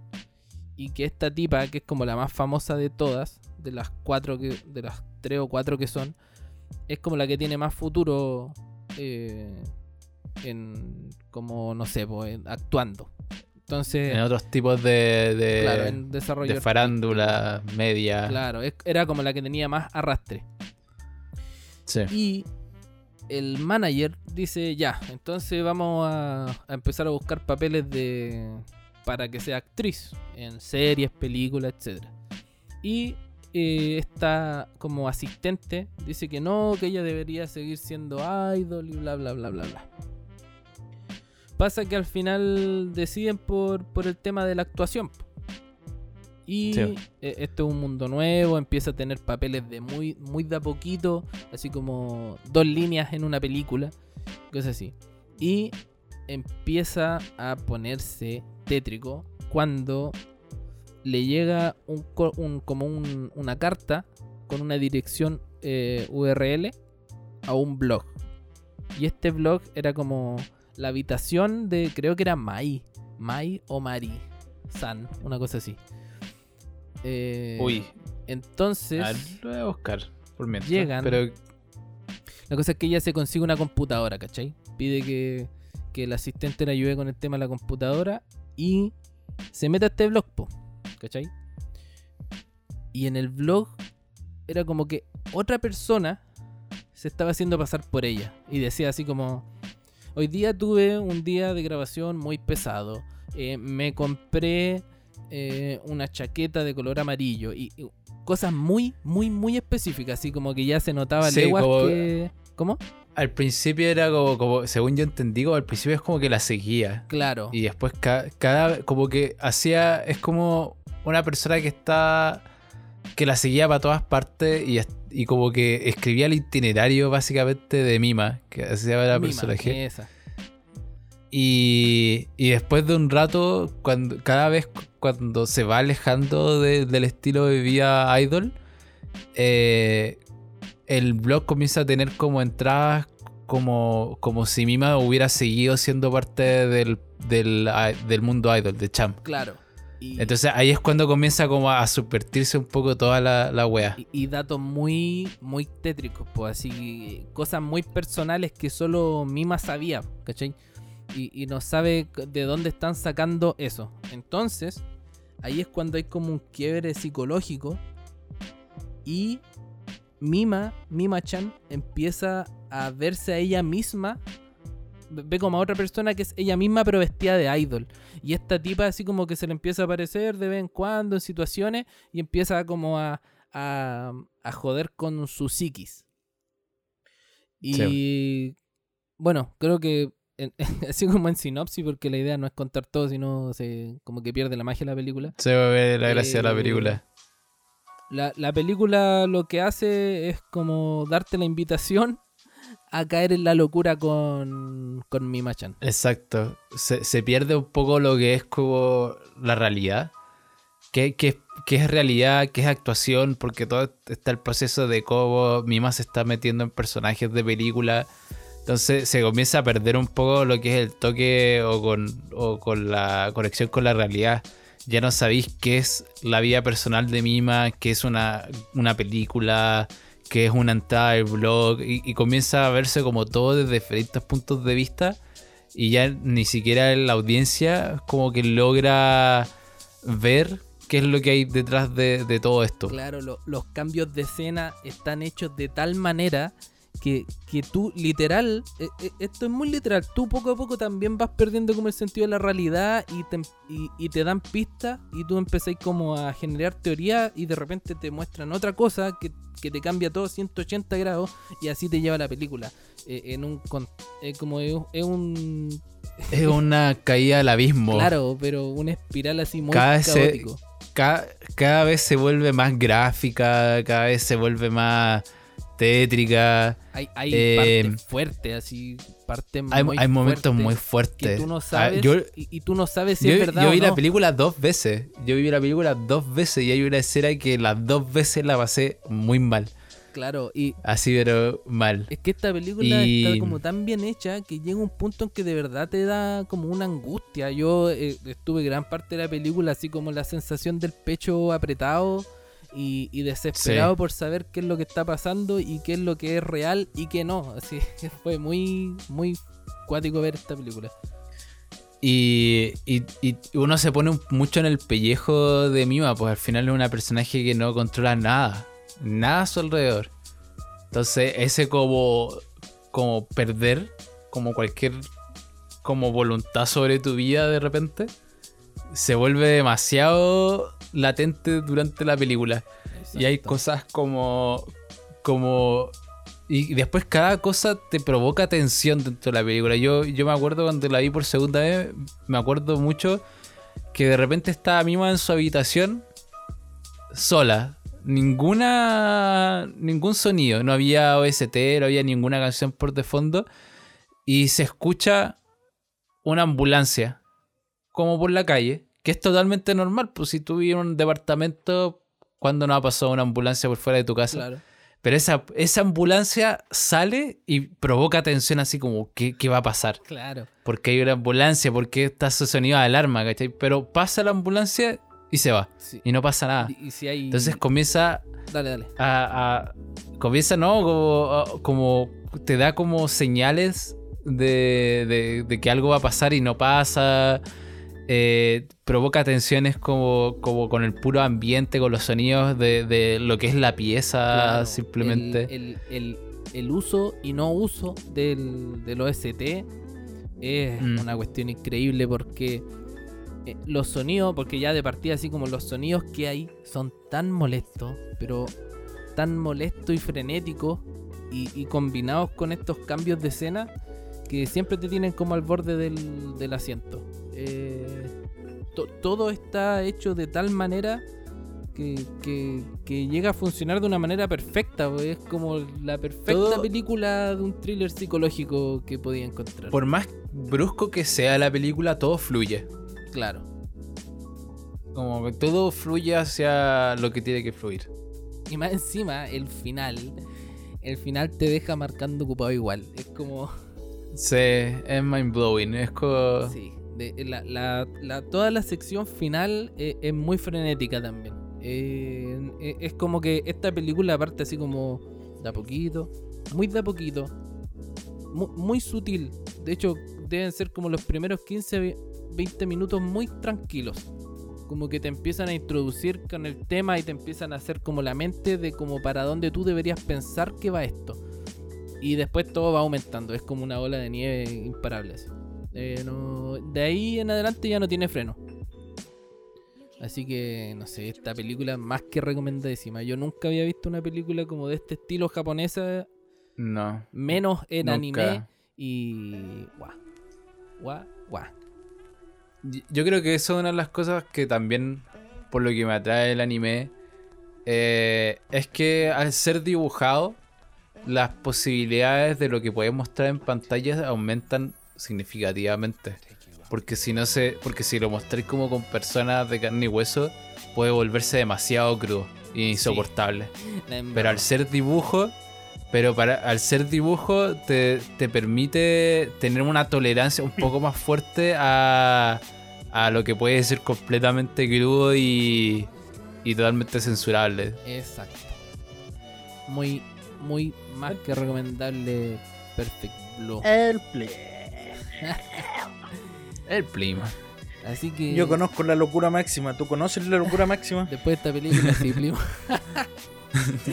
Quedamos loco. Y eso, ese con Perfect Blue, más que recomendada. Creo que fue un gran acierto haberla visto. Explico que la vio dos Sí. veces. Así que Sí. muy buena. Esquizofrénico. Exacto. Y para cerrar este bloque, ir a nuestro segundo corte, No. Vamos con la última película larga y que esta la vimos los tres, pues, así que está un poquito más entretenida de conversar. Eh, Pasamos de dolor a sufrimiento. sí, pasamos, de, de- pasamos de dolor locura. a locura a sufrimiento. A sufrimiento. Y estamos hablando de eh, Kimi no Suizo o Tabetai, ¿está bien dicho Patrick? No, suizo Tabetai. Eso, o Me quiero comer tu páncreas en español. Qué rico. Una película del año 2018 del estudio Bolm. No rescaté nada ahí, solo un anime creo que se llama Uchiyo Totora, pero no lo ubico. El director es Shinichiro Uchijima y esta película está basada en una novela. Una novela. Así es. Así que Don Patrick sea maestro de ceremonia de esta película. Eh, Sí. Mira, yo cuando conocí esta película, la, la- yo la vi el año que salió. Salió, bueno, acá llegó el 2019. La película salió en Japón el 2018. Y dije, uy, el nombre culiado raro, pues. Me quiero comer tu páncreas, Sí, que esta weá así como canibalismo, los zombies. Walking Dead. Y, y fue como, ya, jajaja, es como, es como ese meme del, del Pedro Pascal, cuando weón se está riendo así y pasa a llorar después. ¿Verdad? Esa fue mi definición de- del principio, después al final de, de Kimi no Suizo o Tabetai. La weá es que eh, la película empieza al toque con, con la weá de diciéndote que se muere la mina. Porque empieza en el funeral de ella. Claro, pues. eh, eh, eh, es como un, un golpe a la quijada al tiro en la película. así como, "Uh", pero Sí. que tú Sí, no no entiendes tampoco. Es como, como que te pegaron un, que no- un, un cachamal pegadoble, una cosa así. Sí, pero claro, tampoco, tampoco te duele tanto porque puta no conocía al personaje, por eso. no has visto No. la web. El tema es que te empiezan como a contar todo desde como la, la, la relación que se va formando entre estos dos locos, porque el protagonista se llama Haruki. Ya. Haruki, sí, Haruki. Haruki Que es Shiga. como un niño de, introvertido. de hecho su nombre, su nombre no se menciona hasta el final de la película. Claro. Borra esta parte mejor, weón. Ya.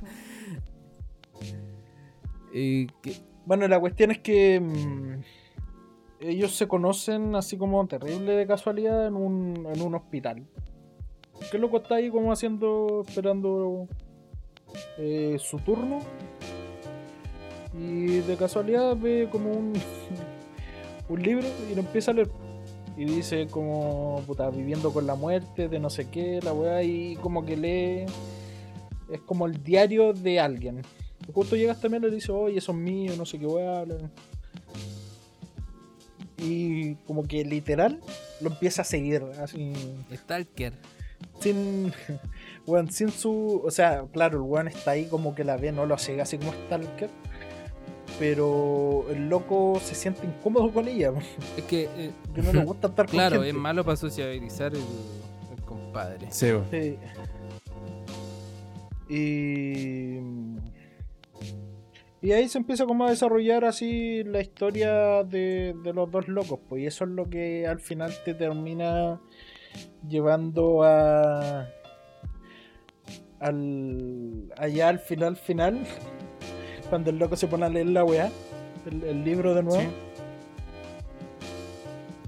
Y, y te hace pico pues, weón. Está Claro. épico. Yo o sea yo creo que lo que destaqué como de esta película es, es que lo- los ritmos son muy raros porque, claro, parte con esta escena trágica y a mí parece, esto como opinión personal, después la película es muy alegre, independiente de que tú sepas como el Sí. problema que tiene la protagonista, la película es muy alegre.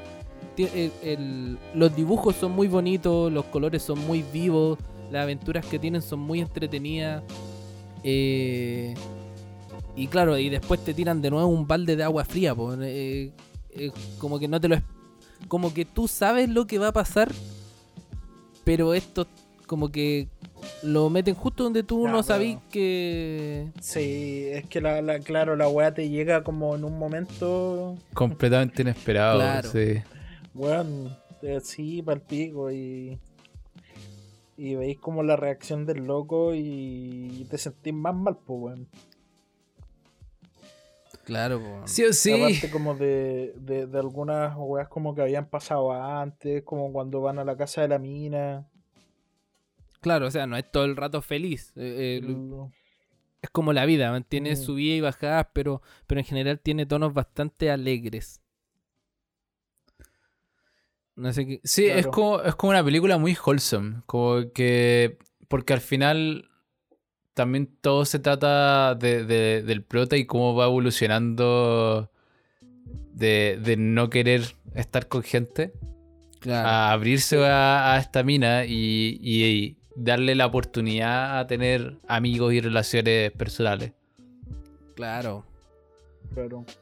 No, y aparte también es como un poco de, de que la mina, cuando le- el loco le pregunta por qué como que se acercó tanto a él, era porque el loco le daba mm, puta, como un poco de normalidad, que era lo que la familia no le daba y... Claro, por el, por el trato, po. Y la weá de que nadie, la weá de que nadie sabía sobre su enfermedad tampoco como en el colegio, po. Onda solo sabía Sí. su familia y lo contó a este weón porque puta el weón vio el diario. Exacto. Y- Y como que él le daba como ese, esa mezcla de, de las dos cosas, po, weón.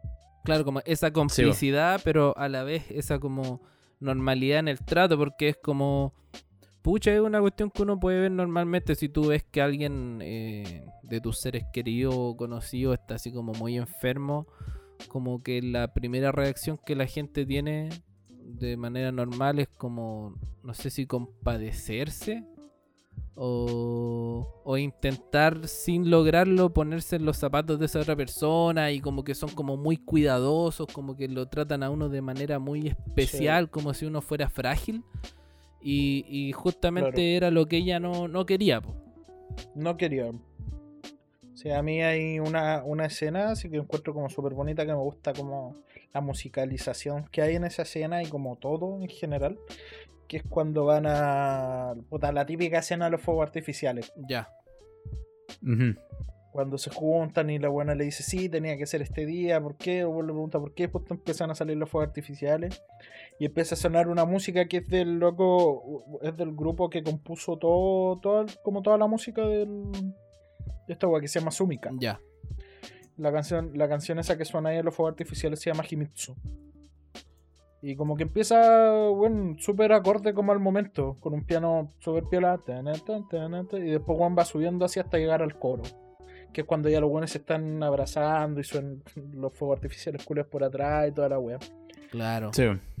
A mí me gusta caleta esa escena. Y, y ya claro, la del final, pues weón. Cuando el weón se pone a leer la, la weá. Claro, es, un- Pero ya en esa escena ya está ahí, está ahí llorando. Sí. es como imposible, imposible no ser el protagonista en esa escena. De, de verdad. Claro. Sí, weón. Eh, Sí, bueno, es, es palpico, de verdad que es muy palpico. Yo creo que la- a mí me es como algo súper curioso, pero esa- esas escenas que son como de leer cosas, onda como cartas o weas así. Eh, puta, vos que viste, por ejemplo, Seishun. Sí. En, en Seishun, ¿no es que en el último capítulo, cuando pasa la wea a caer y toda la wea le deja una carta? Sí. Como que a mí todas esas escenas que son así, bueno, a mí me hacen pico, weón. Yo lo otro que, que como que me gusta destacar de esta película es que, bueno, esta la vimos, lo, el, el pato llegó como para el final. Yo la estaba viendo con el Joe. Sí, yo ya Y la había yo, visto en todo caso. sabiendo, porque como yo ya la había visto, eh, te genera la misma sensación siempre, independiente de que tú sepas en qué momento va a pasar lo que tiene que pasar. eh, a mí, por ejemplo, en, mi caso, se me apretó el corazón, así es como. Y, te da un bajón gigante. Y, me pasó de nuevo y con la misma intensidad que la primera vez que lo vi. Entonces, yo creo que si lo veo una tercera y una cuarta vez, eh, me va a volver A- a, pasar. a mí que- Porque A mí que lo vi por primera vez en vivo en directo, es una weá ridícula. Es como ni cagando te esperáis nada. Es, es un es un golpe bajo. Es un golpe bajo, yo diría. como que odiáis que, que pase de esa Es manera. que eh, es como es como esa weá de cuando te dicen de que mm, no sé, pues cuando te dicen que alguien se enferma y sabéis que se va a morir. Y tú decís, ya, si voy a tener tiempo, me voy a poder preparar, pero al final uno nunca se puede preparar para esas weas. po. Nunca. Es como que uno dice, ya, si a mí me. Si, si tú supieras el día que vas a morir, decís, ah, ya, entonces voy a planificar las cosas para hacer esto, esto y esto, esto, pero. No, yo creo, yo creo que no es tanto como de la persona que se muere, porque al final la persona que se muere se va y puta. Claro, pero es como de los. Puta, independiente de que tenga miedo como a morir, porque puta, yo creo que es una weá súper común. Claro, eh, el, el hecho de tener como el miedo a morir. Eh, claro, esa weá de cómo hacer las cosas, porque al final como que de eso se trata igual la película un es poco. como de cumplir una wishlist que, que una- tenía la niña. eso. Claro. Claro, pe- pero yo creo que lo peor se queda como para las personas que quedan acá, pues. Claro, Exacto. Porque es algo que no puedes evitar tampoco. Y, y, y más aún para el protagonista que era algo que él no había vivido. Que está Es viviendo. que claro, e- e- esa weá de. Esa weá de que el loco. Eh, ya el loco se, se decidió a no relacionarse con nadie. Y cerrarse y no, y no. Puta, no interesarse en nadie. Después se abre para poder conocer a alguien y le quitan esa weón. Claro.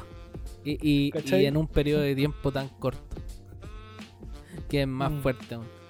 Pero muy bonita película. La musicalización, como dijo el pato, muy bonita. eh, los dibujos son. No sé, la animación en sí eh, Simple. Es, es simple, no es algo a lo que le tengas que exigir, pero no es algo que quede al debe tampoco. Y, y las paletas de colores, co- como que siempre las cosas que me fijo, eh, muy, muy alegre, pero, pero te deja Eh, como ese tono, ese tono como de melancolía de cierta manera. Logra, Y yo como último. Dale, termina no, para. como que para logra entrelazar todas esas emociones, como que todo está bien, bien armado. Mm, Chapo. Puta, yo como último quería dejar el. Puta, que escuchen ahí el, el tema del final igual, porque vean la película y lo escuchen ahí con la película. Que vienen los créditos. Ah, ya. El tema se llama. Puta, tiene dos nombres. Yo lo conozco por dos nombres. El primero es Chunkanchuto. Y el segundo es como, puta, lo que trata como la canción que es como de las estaciones del año. Harunatsu Akifuyu. Ya. Que es como primavera, verano, otoño e invierno. Claro. Y se trata como de, de lo que pasa en la película igual. Pues, weón. vos, vos leí la letra y, y bueno, es súper triste, sí. Claro. sí. Es verdad. Ah, y si es que no la han visto y quieren verla, después de los créditos tienen que seguir mirando porque hay una escena post crédito. De hecho, Sí. con el Joe era como, ya estamos listos. Y yo dije, ah, No no, espérate, Joe, parece que bueno. tiene post crédito. Sí. tiene post crédito. No se Sí, sí, weón. Así que eso, po. Escuchen la canción. muy bonita, muy bonito todo. Yo creo que ahora vamos a, a ir con un corte porque nos quedan dos películas más que son que son cortitas. Son las películas como Sí. Express y las recomendaciones, así que vamos a ir con un corte y la canción que pidió John Mama. Que era, eh? Era. La de Chigatsu. Sí. Que el opening. Hablando de weas sad. El opening. eh, ¿Cómo se llama? Hikaru Nara, Patrick. Hikaru Nara. Hikaru Nara. ¿De quién es? Primero, De Goose House, creo. eh, Goose House. Goose. House. Ya va. Entonces nos vamos con Hikaru Nara. El primer opening. O es el se- opening, ya, sí. de Chigatsu wa Kimi no Uso. Así que eso. Nos vemos a la vuelta de esta cancioncita. Chau, chau.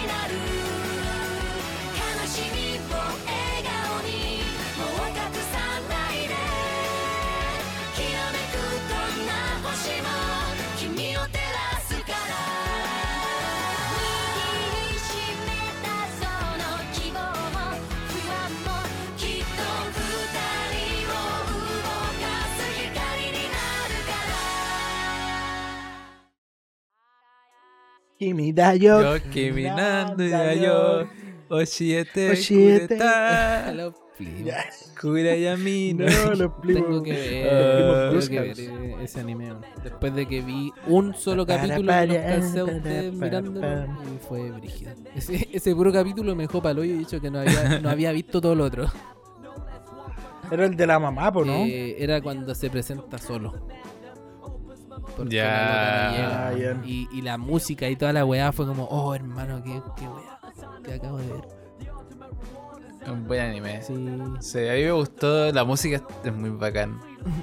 Bueno, esa weá te destroza. La cagó. Sí. De hecho, quizá en, un- en, en algún futuro lo hablemos, porque es- ese anime teníamos que haberlo hablado en la weá de la música, po, y no. Se, se pasó por alto.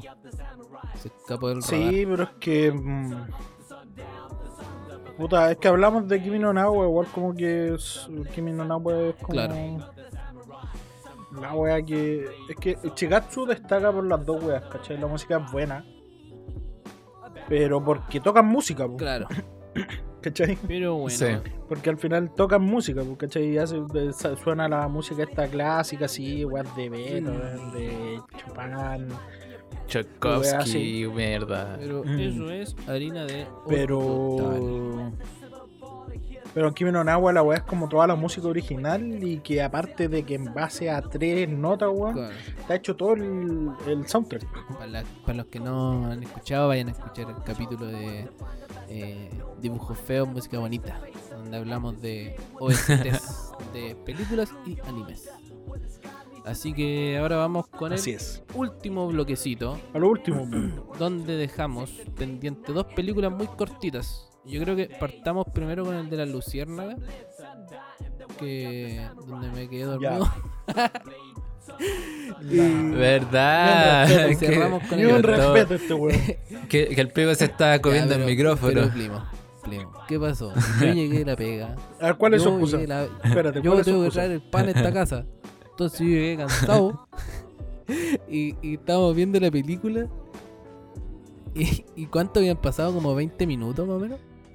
15, 15. No, no. 10. no. No, había pasado Ah, un no, no, poquito íbamos más. como en la mitad, un poquito más. Sí, sí, sí, estamos, eh, estamos en un poquito más de la mitad porque ya estamos entrando en el festival Claro. de En los el audiovisuales. festival. Entonces que yo exacto. como que me empecé a acomodar y estamos con cámara más encima, todos con cámara. Y yo como que me empecé a acomodar en, en- en el sillón y me quedé raja, me quedé raja como un minuto. Y de repente escucho que el padre me dice, no sé si me dijiste Christopher o qué weá. Christopher. Y como que desperté y yo, oh, y me dio una vergüenza enorme. Aparte bajaron todos los cabros. Ah, Sí, güey. ¿cómo estáis claro. Nosotros estábamos en canal de, canal de voz de abajo y llamamos a todos los cabros, cabros, miren al, al Chris durmiendo, güey, y todos los culiados bajaron. Oh. Pero bueno, Y después tuvimos que retroceder la película como 10 Pero minutos. eso no, no fue un impedimento para No, no. disfrutar esta primera película cortita que es eh, Jotarubi no Morie, ¿cierto? Ori, eh, Que es hacia el bosque de los luciérnagas. exacto una película del año 2011 hecha por estudio eh, Brainspace y el director es Takahiro Omori. Está basada esta película en un manga. Yo no tenía idea. Así que eso, Plemo, Yo ¿qué pueden contarnos de esta película cortita que cuánto tiene? ¿45 minutos? 45 minutos dura. Una película cortita. Que dije, Cortita, entretenida, al grano. Claro, eh, Botarubi no Mori eh, dura 45 minutos, pero duele toda la vida. bueno, ¿cuál es la primicia de esta película? Patrick? Uh, casi me muero. Chuch, Tocaste un humano. ya. No. No. No. El plego.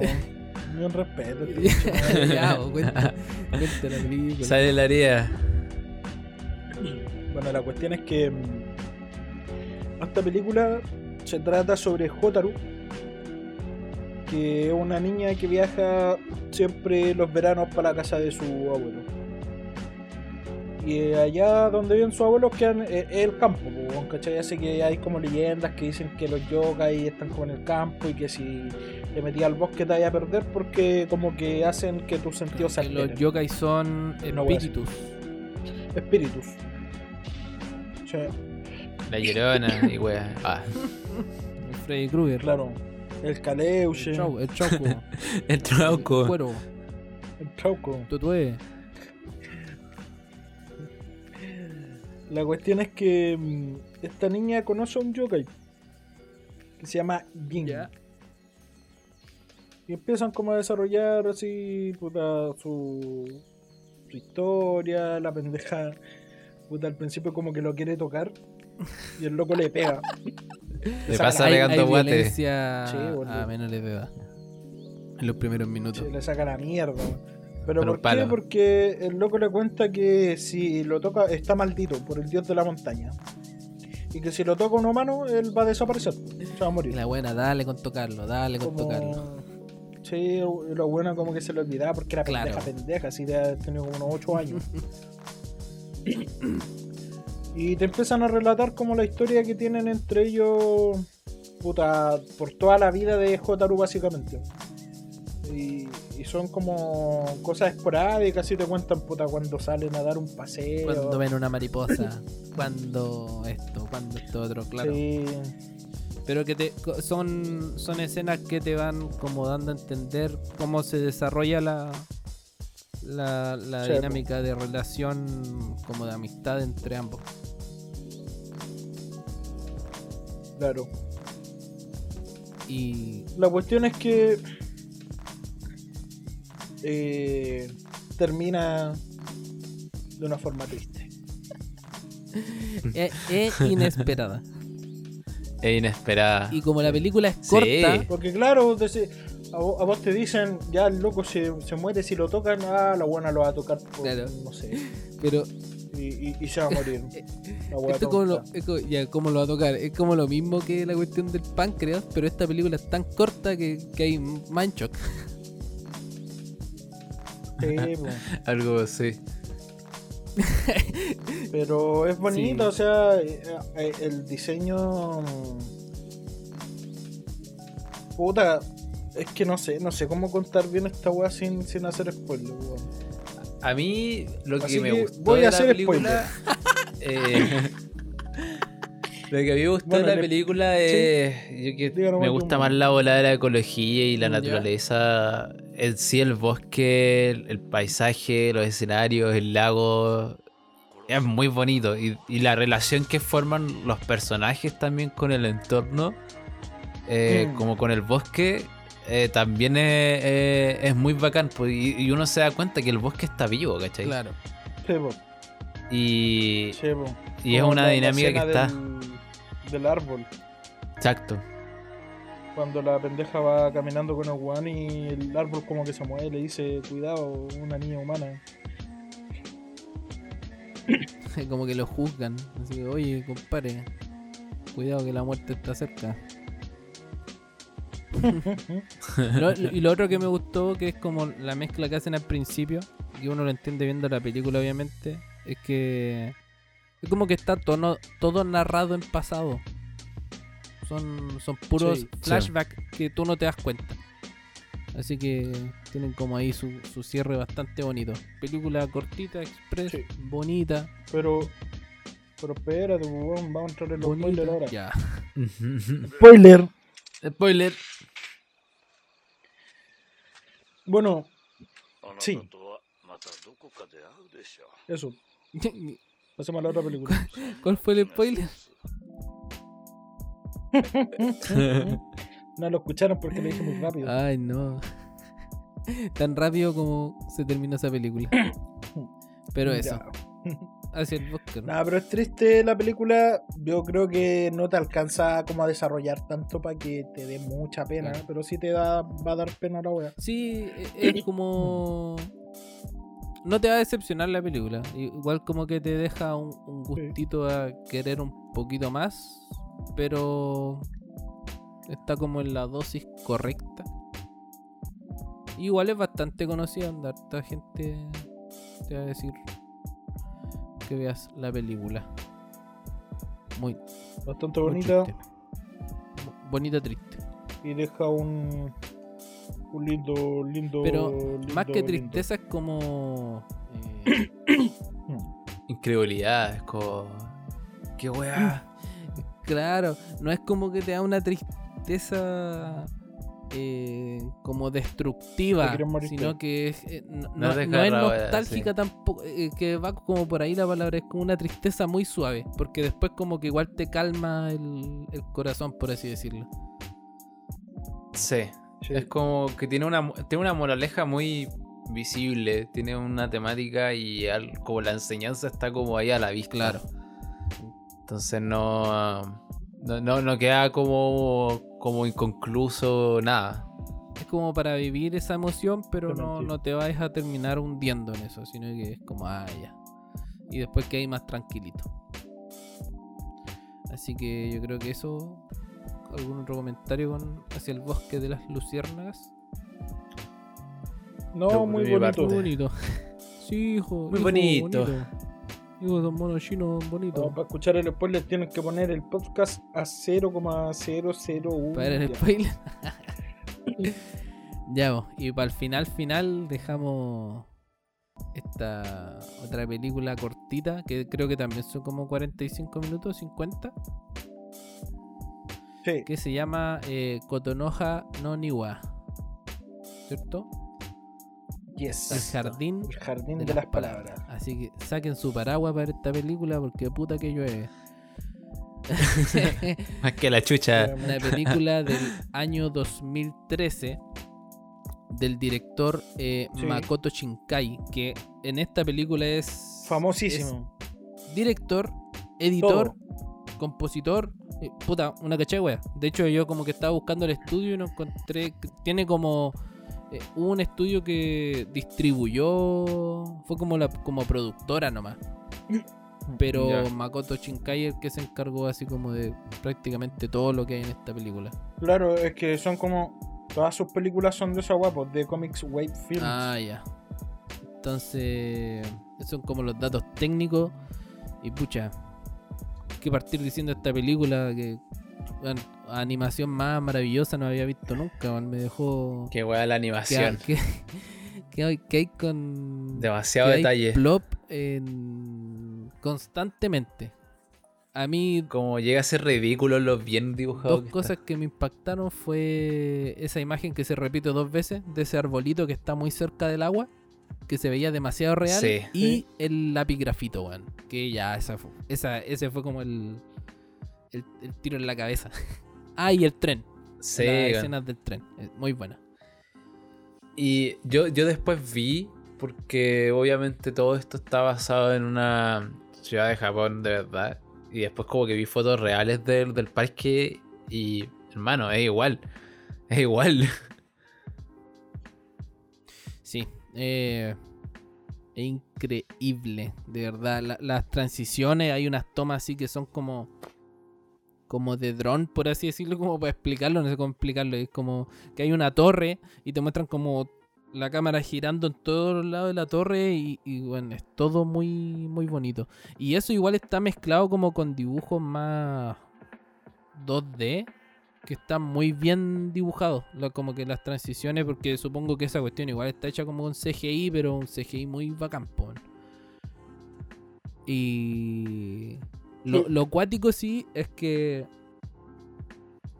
el entorno y todo eso está muy, muy, muy bien dibujado. Pero el diseño de los personajes es bastante simple en cuanto al, al diseño como Eh, físico. El diseño que ocupa siempre Makoto Claro. Shinkai para sus Así que yo personajes. no conozco ninguna Es súper parecido al de. Kimi no Ah, Na ya. wa, es súper parecido al de Tenki no Ko, es súper parecido, puta, quizás no tanto al de 5 centímetros por segundo, porque igual es como más antigua esa película.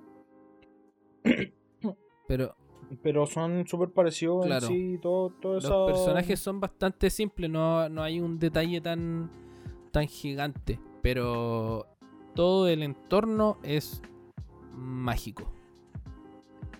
¿Y de qué trata esta, Sí. esta película? Se trata sobre un estudiante de preparatoria, creo yo ya, sí, porque tiene 16.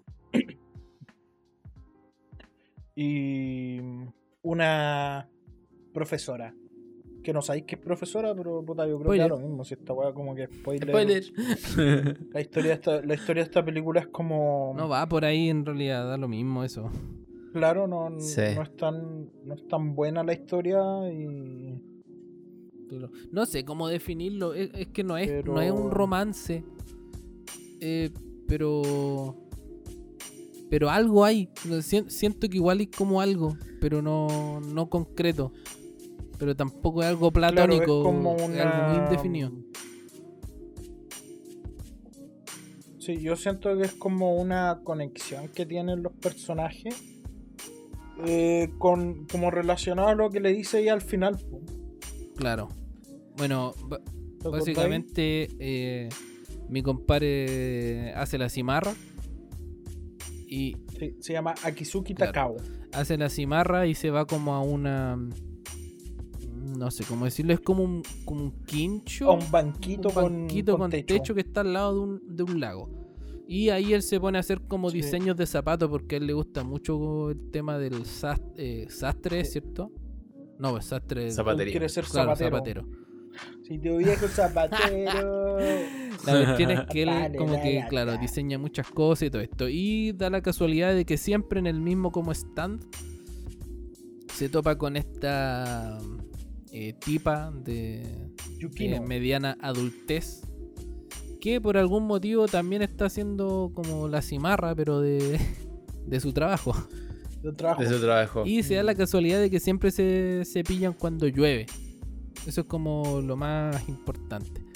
Y claro, ahí como que empiezan a relacionarse y siempre se van encontrando en, en, en ese punto y ahí como que te van presentando los conflictos que tiene cada personaje y por qué cada, cada uno de esos dos protagonistas termina en ese, en ese puesto cuando llueve.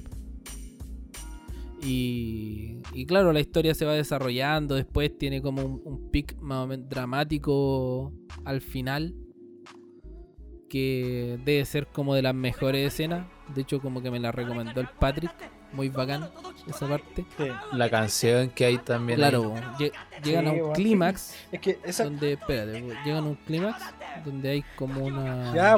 Puta, como, como un conflicto entre los dos.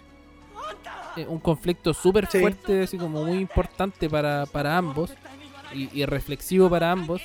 Y lo que se viene después, que ya que el final es, no sé, como de las mejores escenas que he visto de película que, que Sí, hay. está muy detallada, muy. Muy. No sé, es, es muy todo. Ahora sí, Pate. A mí. No, andate a la chucha. Nunca más quiero hablar contigo. Hola.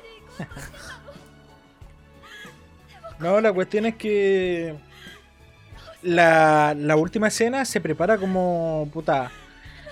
Eh, desde que están en su casa, po, weón, ¿cachai? Están en su casa, así como que este weón, le, este weón se le declara Claro. y la weá, pero. Pero claro, esta mina como que no. No lo pesca mucho porque igual puta tienen como caleta de diferencia de edad. po, Sí, es. Deben ser weón. Y- sus 10 años. Sí, más o menos yo creo. La cuestión es que puta te explican como que ella era profe de su colegio, y que tuvo como unos problemas, bla bla bla, toda la weá. Y que por eso tuvo que dejar de ir y por eso este loco no la conocía. pero al final te terminan como diciendo de por qué ellos se seguían como juntando todos los días que llovía en ese mismo banco siempre. Claro. Y era como porque ellos mutuamente se como que se ayudaban Sí, eh, Sí. eran como un, de cierta forma. pucha, como un soporte emocional. Sí, Sí, Son como dos personas buscando un rumbo. Claro. Como Claro. ninguno sabe muy bien qué es lo que quiere hacer como con la vida. Y, y como estar ahí, conversar y simplemente compartir como las cosas con un desconocido, como que les va dando como, como Sí. imágenes de sí mismos, como se van comprendiendo a ellos mismos de a poco. Claro, y la conexión que Sí, se pues, genera y- más, más fuerte. Mm. Y la cuestión es que mm, hay justo como en estos siete, siete minutos y medio que dura la canción que suena al final. Porque es todo desde que el loco se va de la casa, así como enojado por la weá que había pasado.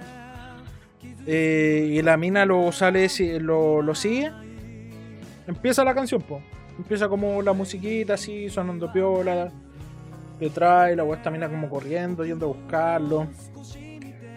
Eh, eh, después este weón le dice que, que o- como que olvide todo lo que le dijo, que en realidad la odia, no sé qué weá, y como que ahí se genera como todo el conflicto final. Que explota con el inicio de la letra de la canción. po. Claro, y después son unas tomas increíbles de Que la ciudad. como- Así, la weá es muy. Que, que es cuando, cuando la mina le dice la weá de que tú en ese lugar me salvaste la weá y se pone Sí. a llorar. Y ahí hacen el plano que se aleja. Claro. Y empieza la letra de la canción. Encuentro, weón, que esa transición culia es como muy, muy Épica. Y lo, La canción se llama Rain Ya. de Rain. Motohiro Hata. y lo, Sí, la tenía guardada. lo, lo otro que es como muy destacable, aparte de la animación y todo, es como eh, Makoto Shinkai, ¿cierto? Eh, weón, con un piano. Con un piano, simplemente con un piano te musicaliza, Ah, te, te musicaliza eh, momentos Todo. muy weón, eh, dentro de la película.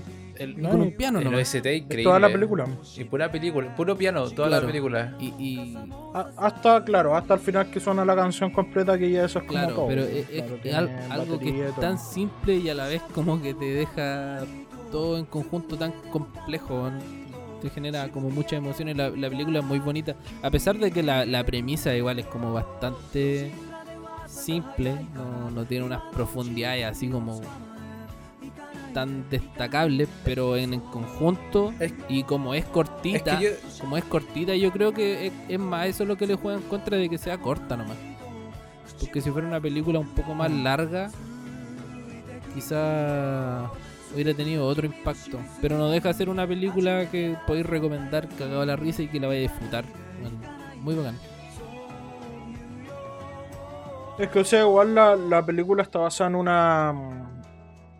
En un manga y en una novela ligera. Claro. Así que, puta, weón, la- la- el manga tiene como 7 capítulos y la novela ligera tiene como 10. Ah, ya. Así muy que cortita. tampoco tiene. Es súper corto, o sea, al final. Claro, la, la historia de ellos, como lo que pasa con ellos, te lo dejan ahí, pues, o sea, se, se separan. Este weón como que sigue con su weá, la mina como que está en otra clase, que aparte como está como el.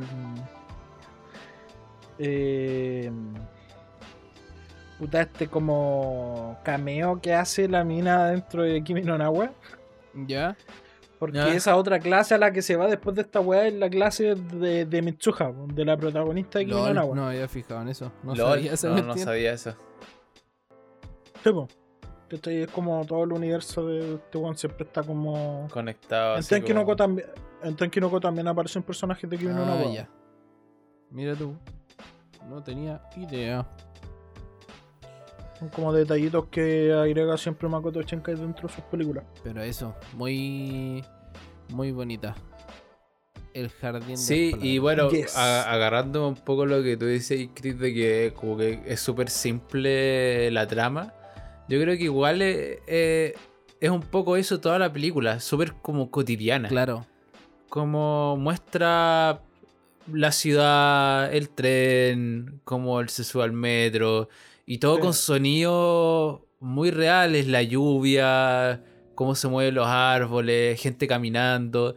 Entonces todo está basado como en algo súper cotidiano, y yo creo que al ser tan simple, y al no tener como nada como sobrenatural o nada así como completamente del otro mundo, lo hace aún más real. Claro. Al final es algo Claro. cotidiano, como no, Sí. No hay nada que no podría pasar en el mundo real. ¿Cachai? Y como toda esa simpleza le da tanta como potencia a ese poema que se dicen. Porque hay un, hay un poema El que... Claro, que la tipa en un momento le No, dice no, una, una parte del poema y después le responde la otra más adelante. Eh, y todo contribuye, o sea, el... el, el- No, pero no, no era un haiku, era un Eso. tanka. Eso. Acuérdate que eso. el- el- al hermano le, le dice. sí, pues le dicen que era un... Un tanca. Sí, sí, me acuerdo que, que, que el Patrick lo explica y- mientras lo y estaba todo, viendo. El entorno y, y todo le da mucho más significado al, a, este, a este poema. Entonces le hace que sea como mucho más, más bonito y eso impacta obviamente como en el conflicto final también. Claro. Sí. O sea, mira, el, el poema era. O sea, lo que le recita ya primero era un trueno lejano, el cielo nublado. En caso de que llueva, te quedarás a mi lado. y lo que ella buscaba con esa weá cuando le dijo eso, el- como la primera parte del poema al, al loco, era que él como que le respondiera la segunda parte del Claro. poema. que es un trueno lejano, el cielo, el cielo nublado, aunque no llueva, me quedaré a tu lado. Claro, y eso tiene como. eh, eh, Bueno, eso es como que. En esas puras palabras demuestran toda la relación que ellos desarrollan eh, durante la película. Así que muy, muy bonita esa película. Para que la vean. Aparte que ella, ella era profesora como de, De literatura. así. Que eso. No sé si tienen alguna otra opinión más. No. No, yo- Vean Estamos. todas. Vean Una todas buena las película. películas, todas Vean- las vean películas todas las lo- películas. Listo. Nosotros vimos El Jardín de las Palabras y El Bosque de la Luciana lo vimos todo Eso lo vimos en en un día. día, una tirada, claro, porque son En cortitos. en una tirada. Los otros ya fueron. El Chris se durmió, pero. Pero. Sí. Pero muy bonito. Muy, muy, muy. Además, nosotros contamos la participación del calendario Patrick. Claro. Patrick ahí nos traducía todo. Todo lo que Nos había traducía que él. lo traducía. Así que eso, pues, primo. de Yo creo que nos explayamos bastante sobre estas películas. Sí, Así es. Y todo muy, y muy todo muy bonito, muy alegre, muy genial. Así que yo creo que ya para Muy ir matando bonito, este mucho, capítulo, mucho pasemos a las recomendaciones nomás, pues, primo. ¿Qué les parece? Bueno, Para ir yo les despidiendo. Me recomiendo parece. irse a la chucha. Ah, Eh, primo. También voy a tomar esa recomendación. Ya, primo, primo. Patrick, dispare. Dispare, dispare, pium, pium. ¿Qué nos trajo para las recomendaciones con un poco de aprecio? Poco de aprecio. Un poco no. Muy Gente poco. culiada. Ya, ya, el, el weón. Perkin. Ya. Bueno, yo les traje una serie cortita Ya. de 13 capítulos que se llama Orange. Naranjo. O en japonés, como pronuncian los japoneses, Orange. Naranjo. Mm. Chucha. naranja que está comiendo. Me, arreganté con una naranja, weón. una mandarina. Ya, primo. Bueno, esta, esta serie es del año 2016 del estudio Telecom Animation Ah, Film. Po- que tiene tiene animes como Camino To, Ya. o sea, eh, Tower of God, eh, Ichiranai de Nagatoro-san, Eso. ahí para que los funen, y entre otros, porque ya son como, claro, podrían como ser lo- lo- los más conocidos, diría yo. Eh, la serie, como dije, tiene 13 capítulos y está en el género, yo diría, como romance, drama, escolar. Es un show. Ya. Eh, está basada en un manga. Y se trata sobre un grupo de, de amigos del colegio, los cuales, eh, si no mal recuerdo, uno a uno empiezan a recibir cartas de su yo del futuro. Onda, una carta que te dice, imagínate vos, tenés 16 años, Ya. Tenés que dejar harto vos que Mañana se te acaba el confort. Compra antes de ir al baño. No. La cuestión es que imagínate tú, tenés 16 años y te llega una carta diciendo que eres tú, pero en 10 años más. Ah, ya. Y te dice que te va como a guiar para evitar que pase una cuestión mala Ya. a una persona que tú ni siquiera conoces. Ah, complicado. Ya. ¿Cachai? Ya, Ya, pues le llega la carta a la primera que lee la carta es la protagonista, que bueno, que son todos como main character. Pero la protagonista yo diría que es La- la Nahu. main, main. La, la. Sí.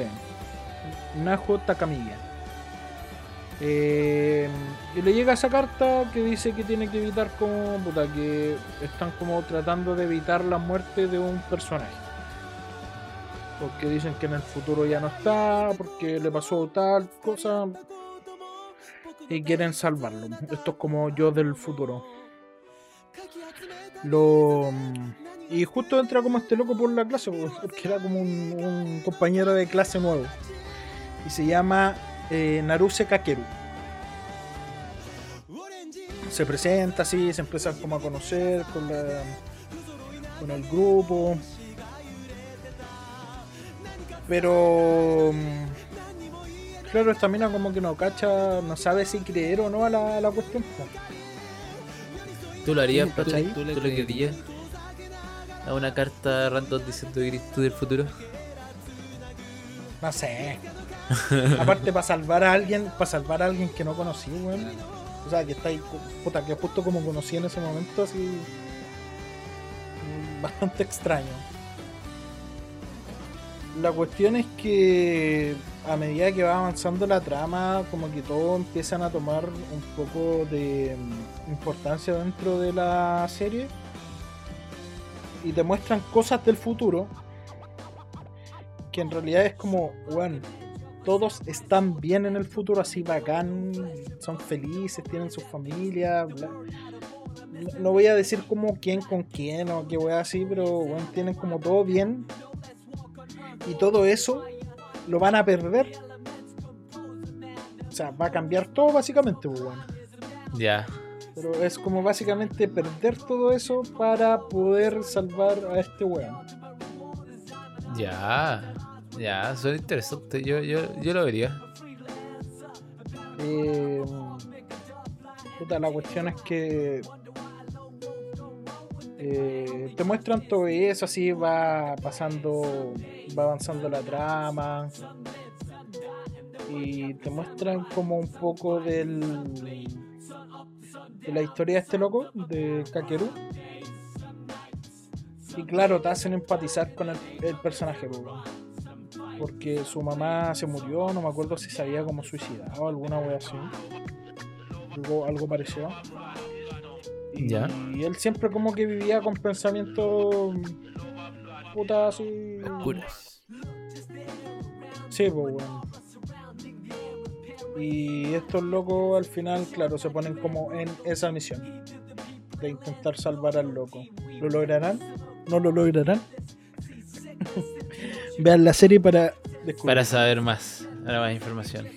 Interesante. ¿Por dónde podemos encontrar este anime? Está en Crunchyroll. En Crunchyroll. Excelente. Entonces, Claro, igual tiene, tiene como tiene como esa cuestión de mm, cuidado si así esto porque te podías arrepentir, porque podéis cambiar el futuro, no sé qué claro, weá. eso va generando como lo- los conflictos que van a tener que ir pasando los, los compares y las comparas. Justamente.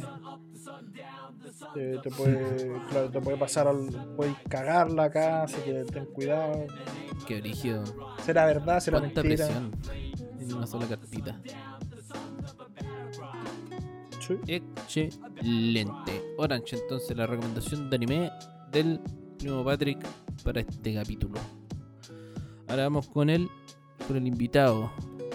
Don Joe, ¿qué nos trajo usted de recomendación? Yo tengo un manga que ya lo había mencionado al principio del podcast, que es A Trail of Blood, pero el nombre japonés es Chino Wadachi. Eh, es un manga escrito por Shuso Oshimi y salió en 2017 y todavía está en publicación. Eh, por ahora tiene 5 volúmenes. Eh, y ya saliendo un poco de lo más técnico, es un como suspenso, drama, thriller psicológico. Y eh, este es como el primer manga que leí donde no tiene ningún anime por medio. Eh, y es... Se trata básicamente de Seichi, que es como un estudiante de primaria, que es inseguro, tímido, eh, es un pavo. ¿Ya? Y, y su mamá es súper sobreprotectora. Pero llega un momento de quiebre donde la mamá comienza a actuar de manera muy extraña y la comienza, eh, se comienza a volver una- algo muy bizarro. Y todo el papel de mamá-hijo se comienza como a desvirtuar. Y, y la mamá comienza a ir a, lugares peligrosos para proteger a, su hijo. Y, y, y- y llega a herir al como herir psicológicamente y también de repente físicamente a su propio hijo con tal de protegerlo, como entre comillas, ¿cachai? Entonces es como un viaje dentro de la mente de, de esta mamá que termina siendo casi como una psicópata, una sociópata. Y, y cómo, y qué es lo que hace Seichi para sobrevivir eh, o, vivir con, esta mamá que, que, es completamente, no sé, loca. La cuestión es que el manga es muy interesante por, por cómo está dibujado. Está ex- es excelentemente dibujado. Y el, el mangaka le pone como especial atención a, a los rostros.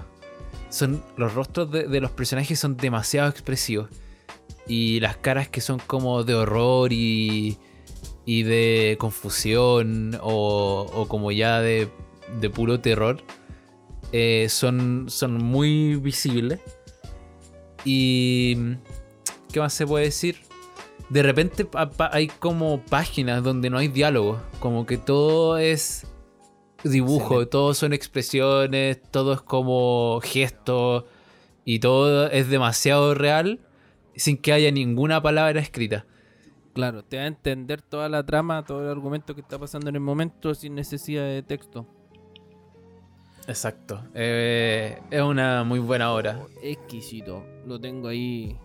Voy a leerlo yo creo después de, de que terminemos este capítulo. Me parece Yo excelente. lo voy a terminar mañana. Esquizofrénico, culiao. Esquizofrénico, loco. Sí, sí, tienen que hacer las cosas. Eso, primo. Ahí está listo con su recomendación entonces. A Trail Exacto. of Blood, ¿cierto? Sí. Chino Oh, Wadachi. Chino Wadachi. Perfecto. Ya, primo. Para cerrar, yo también traigo Su mi- mi recomendación. manga, mi manga de turno y hoy día les traigo eh, Origin o Origen de Boichi, el gran Boichi, eh, ilustrador de Doctor Stone, mangaka de Sunken Rock y mangaka también de eh, este manga que les traigo ahora, que es del año 2016 de demografía Seinen. Es cortito, tiene 87 capítulos y es de género acción, ciencia ficción. Eh, Boichi se destaca así como mucho por el realismo y, los detalles que tiene en su dibujo. Y este manga es, es para volarte la cabeza en ese sentido. Eh, muy, muy, muy, muy, muy, muy bacán de apreciar. Y trata básicamente de, Boichi no- nos pone en Japón en el año eh, 2048. Y eh, en este Japón es como un Japón ya más eh, tecnológico. O sea, el mundo ya es como mucho más avanzado tecnológicamente. En cuanto, por ejemplo, los celulares, como que tienen entre comillas vida propia. O sea, como que eh, la inteligencia artificial de estos celulares hacen que tengan como patitas y se puedan mover como mini robots. Y aparte, obviamente, existen estos mechas gigantes eh, militares y todo el tema. Y eh, está este personaje que se llama Origen. Ese es el nombre de nuestro protagonista. ¿Qué es lo que pasa? Que Origen fue creado como un arma militar, ¿ya? Y el creador de, de este robot creó 8 robots más.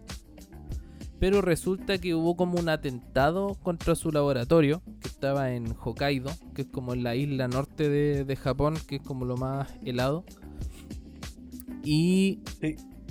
resulta que estos robots se escaparon.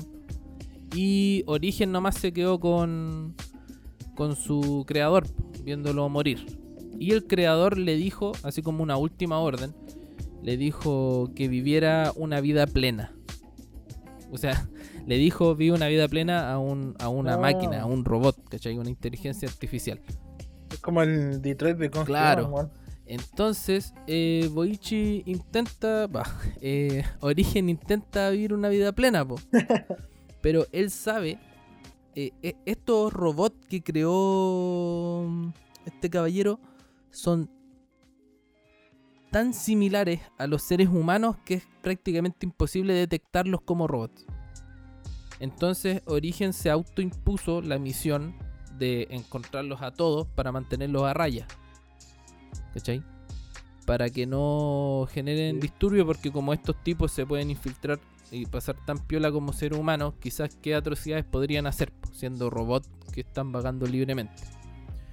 Entonces, eh, la historia básicamente trata de cómo Origen le va a dar cacería a todos estos robots mientras intenta que los humanos con los que él eh, se relaciona no sepan que él es un robot.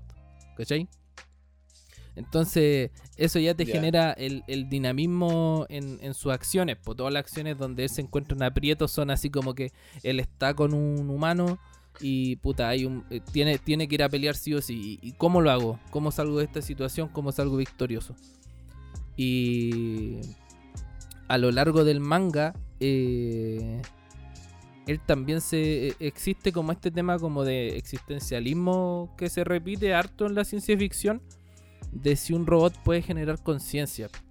Y en el manga obviamente acompañamos a Origen en todo este este camino donde él se va descubriendo, porque él también se cuestiona mucho qué es vivir plenamente, ¿cachai?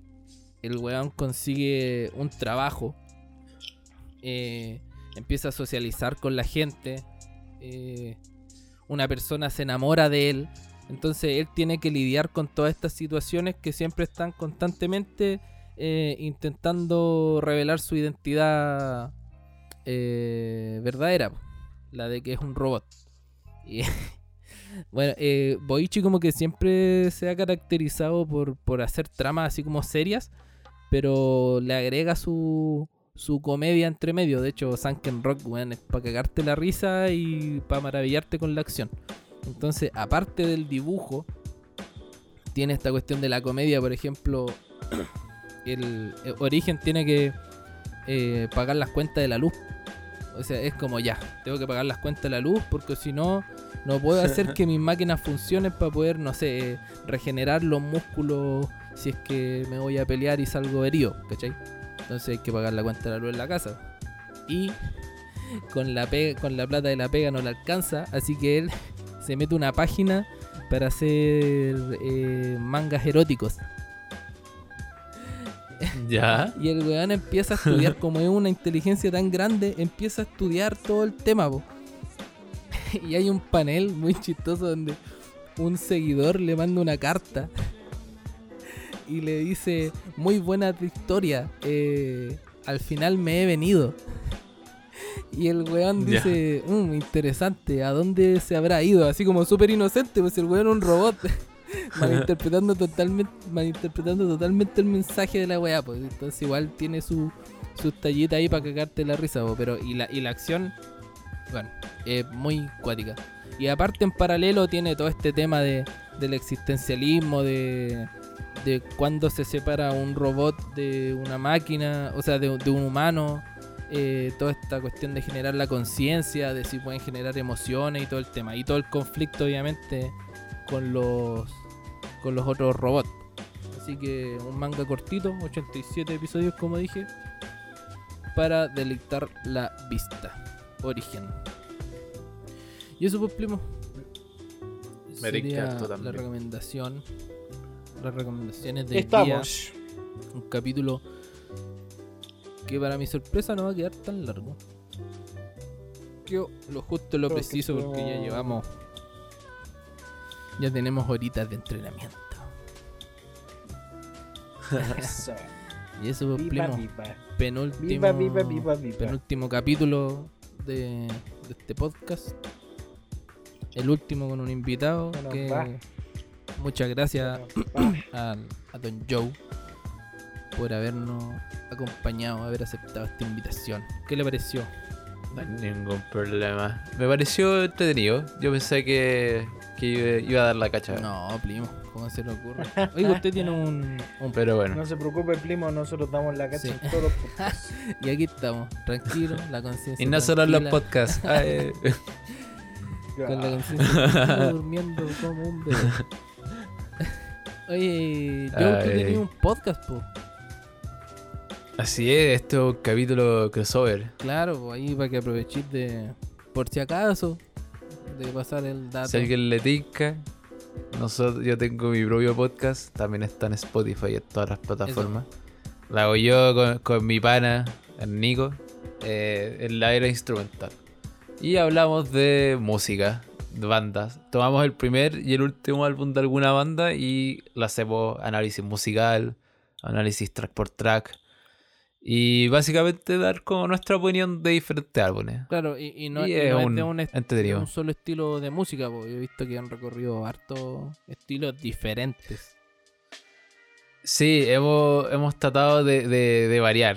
Porque, bueno, obviamente yo y el Nico tenemos nuestras propias preferencias. Tal vez. Entonces, la idea también es abrir un poco el horizonte y, y la mente para escuchar otros géneros de música y, y no atarse solamente a uno.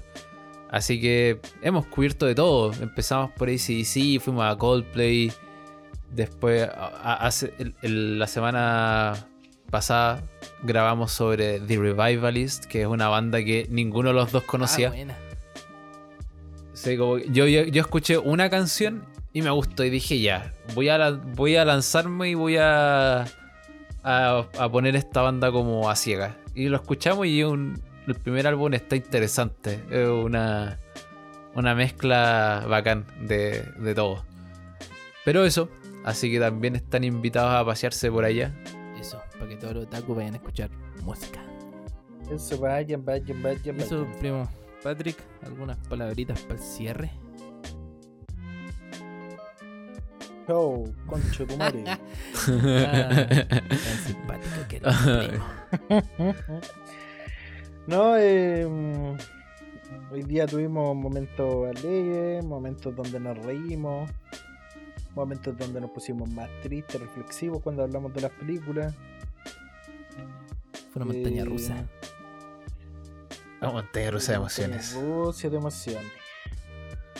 Pero darle las gracias a la gente que sigue escuchando esto. Increíble que tengamos fieles O sea, 11 auditores. capítulos. Hola mamá 11 de Chris. capítulos. Hola mamá del pato. Oh, no, pero 11 11, capítulos. hemos llegado, hemos llegado lejos, pues. Bastante lejos. Bueno, la cago ahora Estamos, y estamos contentos con, con cómo se ha ido desarrollando este proyectito de pandemia. Así que eso pues, primos. Muchas gracias a ustedes por estar aquí. Para despedir finalmente este capítulo. Como corresponde en cada capítulo de este maravilloso podcast. Se cierra con una cancioncita. Y yo les traigo esta vez una canción que es del opening de Berserk 2017. La canción se llama Sacrifice. Sacrifice. Y es de. Eh, es como 9mm para Velum Bullet. No sé, como. eh, sí, Nombre largo, no. nombre de bala. Listo. Bajo toda definición eso es un nombre. Así que eso. Sacrifice de 9 milímetros para ver un bullet. Para que la disfruten ahí un poquito de música pesada. Y con esto me despido de este podcast. ¿Cómo se llama Patrick? El podcast este que estamos haciendo que está terminando. Sí. No se llama así, po. Eh, mamá. Llama, mamá. Eso. A ver cómo. Mamá. Mamá. Soy. Eso. ya, primo Joe, primo Patrick, muchas gracias. Nos veremos próximamente. Primo me roba mi trabajo. Chau, chau. No. Chau, chau. Chao.「